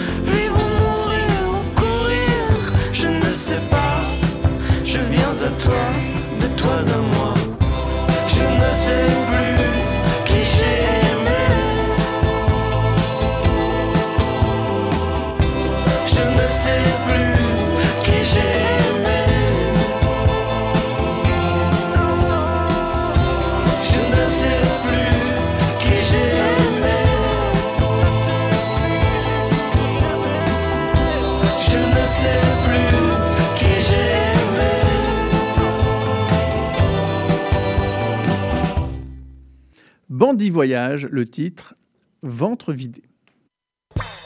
Les coups de cœur des chroniqueurs. Alors, coup de cœur. On a eu un coup de cœur whisky de Simon. Et Simon, vous vouliez nous parler d'un coup de cœur étrange. Oui, un coup de cœur étrange parce que, en fait, euh, ça permet de rebondir un peu sur ce, que, Oui. de- ce, ce dont vous parliez au début de l'émission. On parlait des, des vigniers, des tétrapacks et tout ça. C'est ça. Alors, écoutez, j'avais acheté du vin pour cuisiner et Mhm. j'ai évidemment, je m'en suis versé un verre et Mhm. finalement, j'ai bu plus que ce que j'en ai mis pour cuisiner. Voilà. Ça, ça, ça vient de la compagnie Caviro. Mhm. C'est un tétrapack de 1 litre qui s'appelle Tavernello. Ça ressemble à une boîte de, de, de- de jus et Donc tout c'est ça. italien. Qui vient d'Emilia-Romagne. Alors, Mhm. c'est 50 Grillo, 50 Treviano. Donc c'est du blanc. Au, au, au, au prix de 9,95. Dix Ah oui. Alors, à 4 litres, vous, ça vous coûte moins cher qu'à peu près la plupart des vigniers qu'il y a. Oui. Et honnêtement, je- on parlait des commentaires des, des Ben, auditeurs. oui, J'aimerais ça. ça. que vous en achetiez et avoir vos commentaires parce que, écoutez, ce n'est pas un grand vin. Mais pour un tétrapack, j'ai été agréablement 10 dollars, surpris. un litre de Je l'ai fait euh, goûter à plusieurs personnes sans comme- montrer le tétrapack. Et on- les gens ont fait Huh! Hein, quand on parlait tout à l'heure des bistrots avec des verres, des, des petits ballons à 2 euros en, en Europe tout à l'heure à ronde. Mais, mais dit ça, serait corrobore ce qu'on disait tout à l'heure euh, par, par rapport je disais, aux, aux tendances. C'est l'amélioration des, des- des bulk wine, avec notamment le salon qui est à Amsterdam. Et, et je ne serais pas étonné que euh, cette année, on, on découvre des, des surprises les- dans les- ces formats-là. les monopoles scandinaves ont fait énormément évoluer la chose. Là, pour le coup, ce sont les monopoles en Scandinavie, Ouais, c'est ça. Danemark et Suède principalement, qui ont vraiment poussé la mode pour des raisons écologiques. Donc si vous Je vais avez vous une en photo- apporter un la semaine prochaine, Ouais, juste pour qu'on y goûte en Ouais, c'est nombre. ça, vous allez en racheter un. Et, et sans SAQ, hein, bien entendu. Oui, oui, bien On- sûr. À 9,95, là, c'est dans Seul les truc, prix. c'est À nat- 1 litre. C'est naturellement comme, comme les canettes, vous avez une date Ouais. limitée. Moi, c'est ça Ouais. que j'essayais de Il y a une date mentionner. de péremption. Attention que les canettes, on n'y pense pas, mais il y a une des dates de péremption en fait, Absolument. pour des raisons du, du contenant. Bah, Parfait. voilà. Bah, merci Simon. Bah. Euh, No- Noël, vous aviez des coups de cœur? Oui, alors tout d'ab- tout d'abord, euh, un petit coup de cœur euh, d'amitié euh, et puis aussi de vin, parce que c'est le gamet de 13th Street Winery. C'est Jean-Pierre, ça? Voilà, Oui, oui. Jean-Pierre Collat, Mhm. que je salue au passage. Un très beau gamet, très droit, toujours impeccable. Alors, on est en Ontario et Jean-Pierre Collat est un Français qui a travaillé très longtemps à Chablis et qui aujourd'hui est l'œnologue de la maison. Voilà, et qui, est, qui fait vraiment des super vins. Et 20 dollars, 20,20 dollars euh, à la SAQ, je trouve que c'est une très belle offre, très, belle accès- euh, Et, très on- accessible. et là, on boit canadien. Et exactement. Donc là, je me suis sorti un petit peu. Je suis passé en mode euh, Québec, euh, de- du Québec. Je suis sorti du Québec. On est passé en mode Canada. Mhm. Mais de très bonnes choses au Canada, hein, quand même. Il faut pas Ah oui. l'oublier. Et alors, je, je- je tenais aussi à saluer euh, l'ASAQ qui a fait une super programme, les Nectars du Verger, Mhm. euh, qui sont donc tous des produits de pommes origine Québec.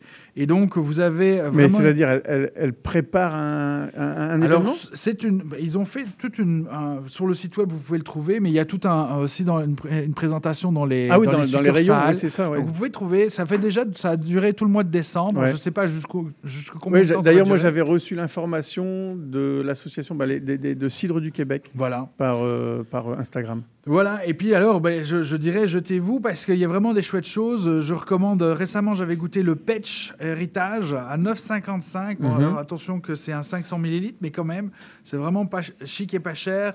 Le, le Sauvage du Somnambule, vous pouvez retrouver euh, aussi le Clos Aragna, qui Ouais. est quand même un des Ah bah, origines du cidre de... c'est la base. Ouais. Exactement, du cidre de glace.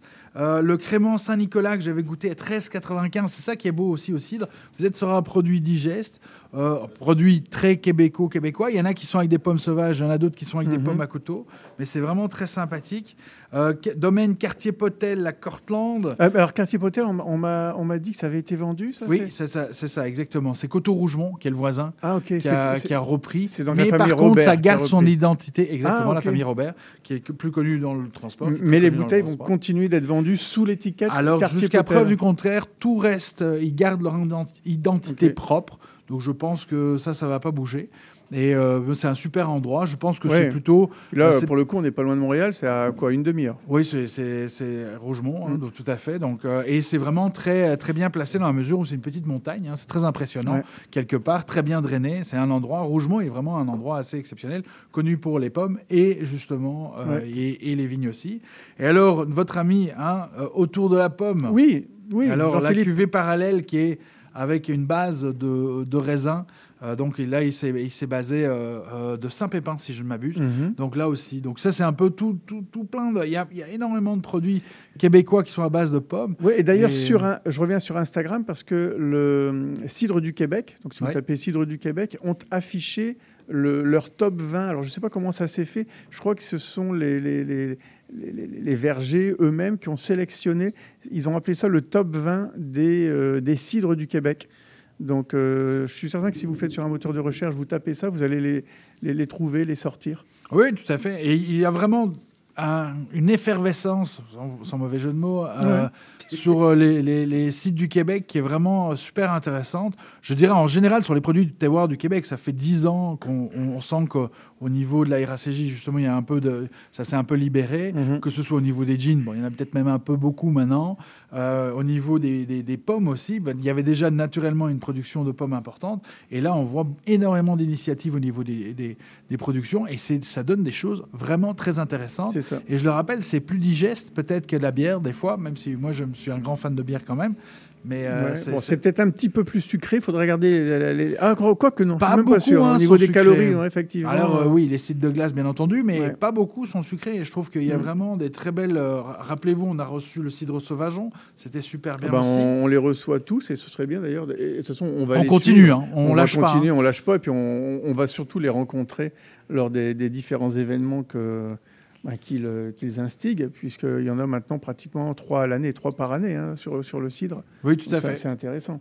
Et donc, et donc voilà, je voulais saluer cette euh, initiative de la SAQ, donc, Mhm. euh, qui, qui pousse, je pense, de plus en plus quand même les, les produits euh, du terroir, Locaux. et donc Ouais. là pour les pommes particulièrement. Parfait. Euh, vin, non? Ou, je peux Bah, passer mien? j'avais- déjà fait avec mon Jean-Pierre Collat. Ah, Jean-Pierre Collat, c'est parfait. Bah, donc, je vais pouvoir m'en- mentionner les miens. Je vais peut-être pas avoir tout le temps, mais alors, on- je suis pas dans les tarifs pour une fois euh, autour de 15-20 dollars. Là, j'ai sélectionné des, vins, on va dire qu'on peut glisser en cave. Le premier, c'est euh, Chablis, Broncard, euh, premier cru Montmain, à 42,50. Donc, on est sur du chardonnay.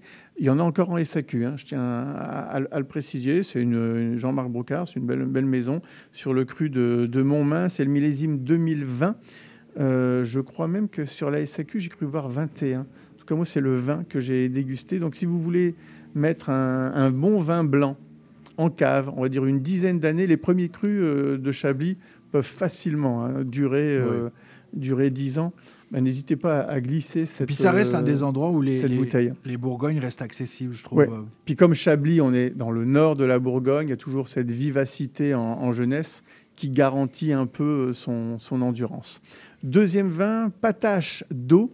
Euh, ou d'ox, euh, si vous voulez, euh, AUX. On est dans le Médoc. C'est un vin à 30 dollars, 29 dollars, 95 exactement. Euh, ça appartient aujourd'hui au groupe Advini, dont parlait tout à l'heure Michel. Médoc. Alors pour la petite anecdote, Patache d'Ox, Patache, c'est le nom qu'on donnait autrefois dans le Médoc aux diligences, puisque, c'était les diligences qui, trans, qui pouvaient transporter euh, euh, certains, euh, certains vins. Et c'est d'ailleurs pour ça que vous voyez une diligence avec trois chevaux sur l'étiquette de, de- de- de cette bouteille. Cabernet Sauvignon, Merlot, Cabernet Franc, donc là, et un petit peu de, je crois qu'il y a un peu de, petits verres d'eau. Donc on est vraiment dans le, le classicisme bo- bordelais, en tout cas sur la rive gauche. Troisième vin, bah, vous le connaissez, c'est la cuvée Mon Cœur de la famille Chave. On est en Côte-du-Rhône. C'est le millésime euh, 21. Ah ben, je suis Euh, content de savoir qu'il est arrivé. et, et en plus, c'est également en magnum. Euh, Ah, très bien, moi, ça. Moi, je vous donne le tarif de la bouteille 75 centilitres, c'est 25,30. Donc, on- c'est vraiment l'assemblage pareil, euh, rhodanien euh, typique. Grenache, Syrah, Mourvèdre, Carignan. Et euh, ça, c'est le genre de bouteille, là, vous pouvez même la glisser en cave quelques années, 5, Je- 6, 7 ans. Je peux vous garantir que ça tient bien le coup. Je- je- J'en ai en cave. Ah, voilà. Toujours. Et, et- et ça, je suis content que ça arrive également en, en magnum, parce que les, les- les magnums, c'est un format qui manque un peu. Euh, en rouge, ça va, je trouve que la SAQ a, a fait ses devoirs et il y en a de plus en plus. C'est en blanc qu'on mériterait d'en avoir euh, davantage. Ensuite, deux Bordeaux. Moi, j'appelle ça mes Bordelais d'Italie, mes Bordelais de la Toscane. Vous allez comprendre pourquoi. Euh, Brancaia et Poggio al Ginepri. Je ne sais pas si je le dis bien. Al Ginepri. Ginepri. Poggio. Simon. Voilà. Poggio. Poggio. Poggio. voilà, c'est ça, excusez-moi. Alors, Brancaia, on est sur Maremma, Toscana. C'est un 100% euh, Cabernet Sauvignon. Donc, euh, d'où mon petit côté. Mon petit côté bordelais dont, je parlais. Euh, Goûtez-le, ça vaut, euh, je crois, euh, je crois même pas 20 25 dollars. Et le Poggio Algine Prix, 24 dollars 20. euh, assemblage bordelais, Cabernet Sauvignon, Merlot, Cabernet Franc, petit verre d'eau. Je mets tout ça sur la page Facebook Monsieur Bull et compagnie avec les tarifs. Je vous remercie, messieurs, pour cette première émission de 2024. Euh, Simon Beaulieu, Noël Fourcroy.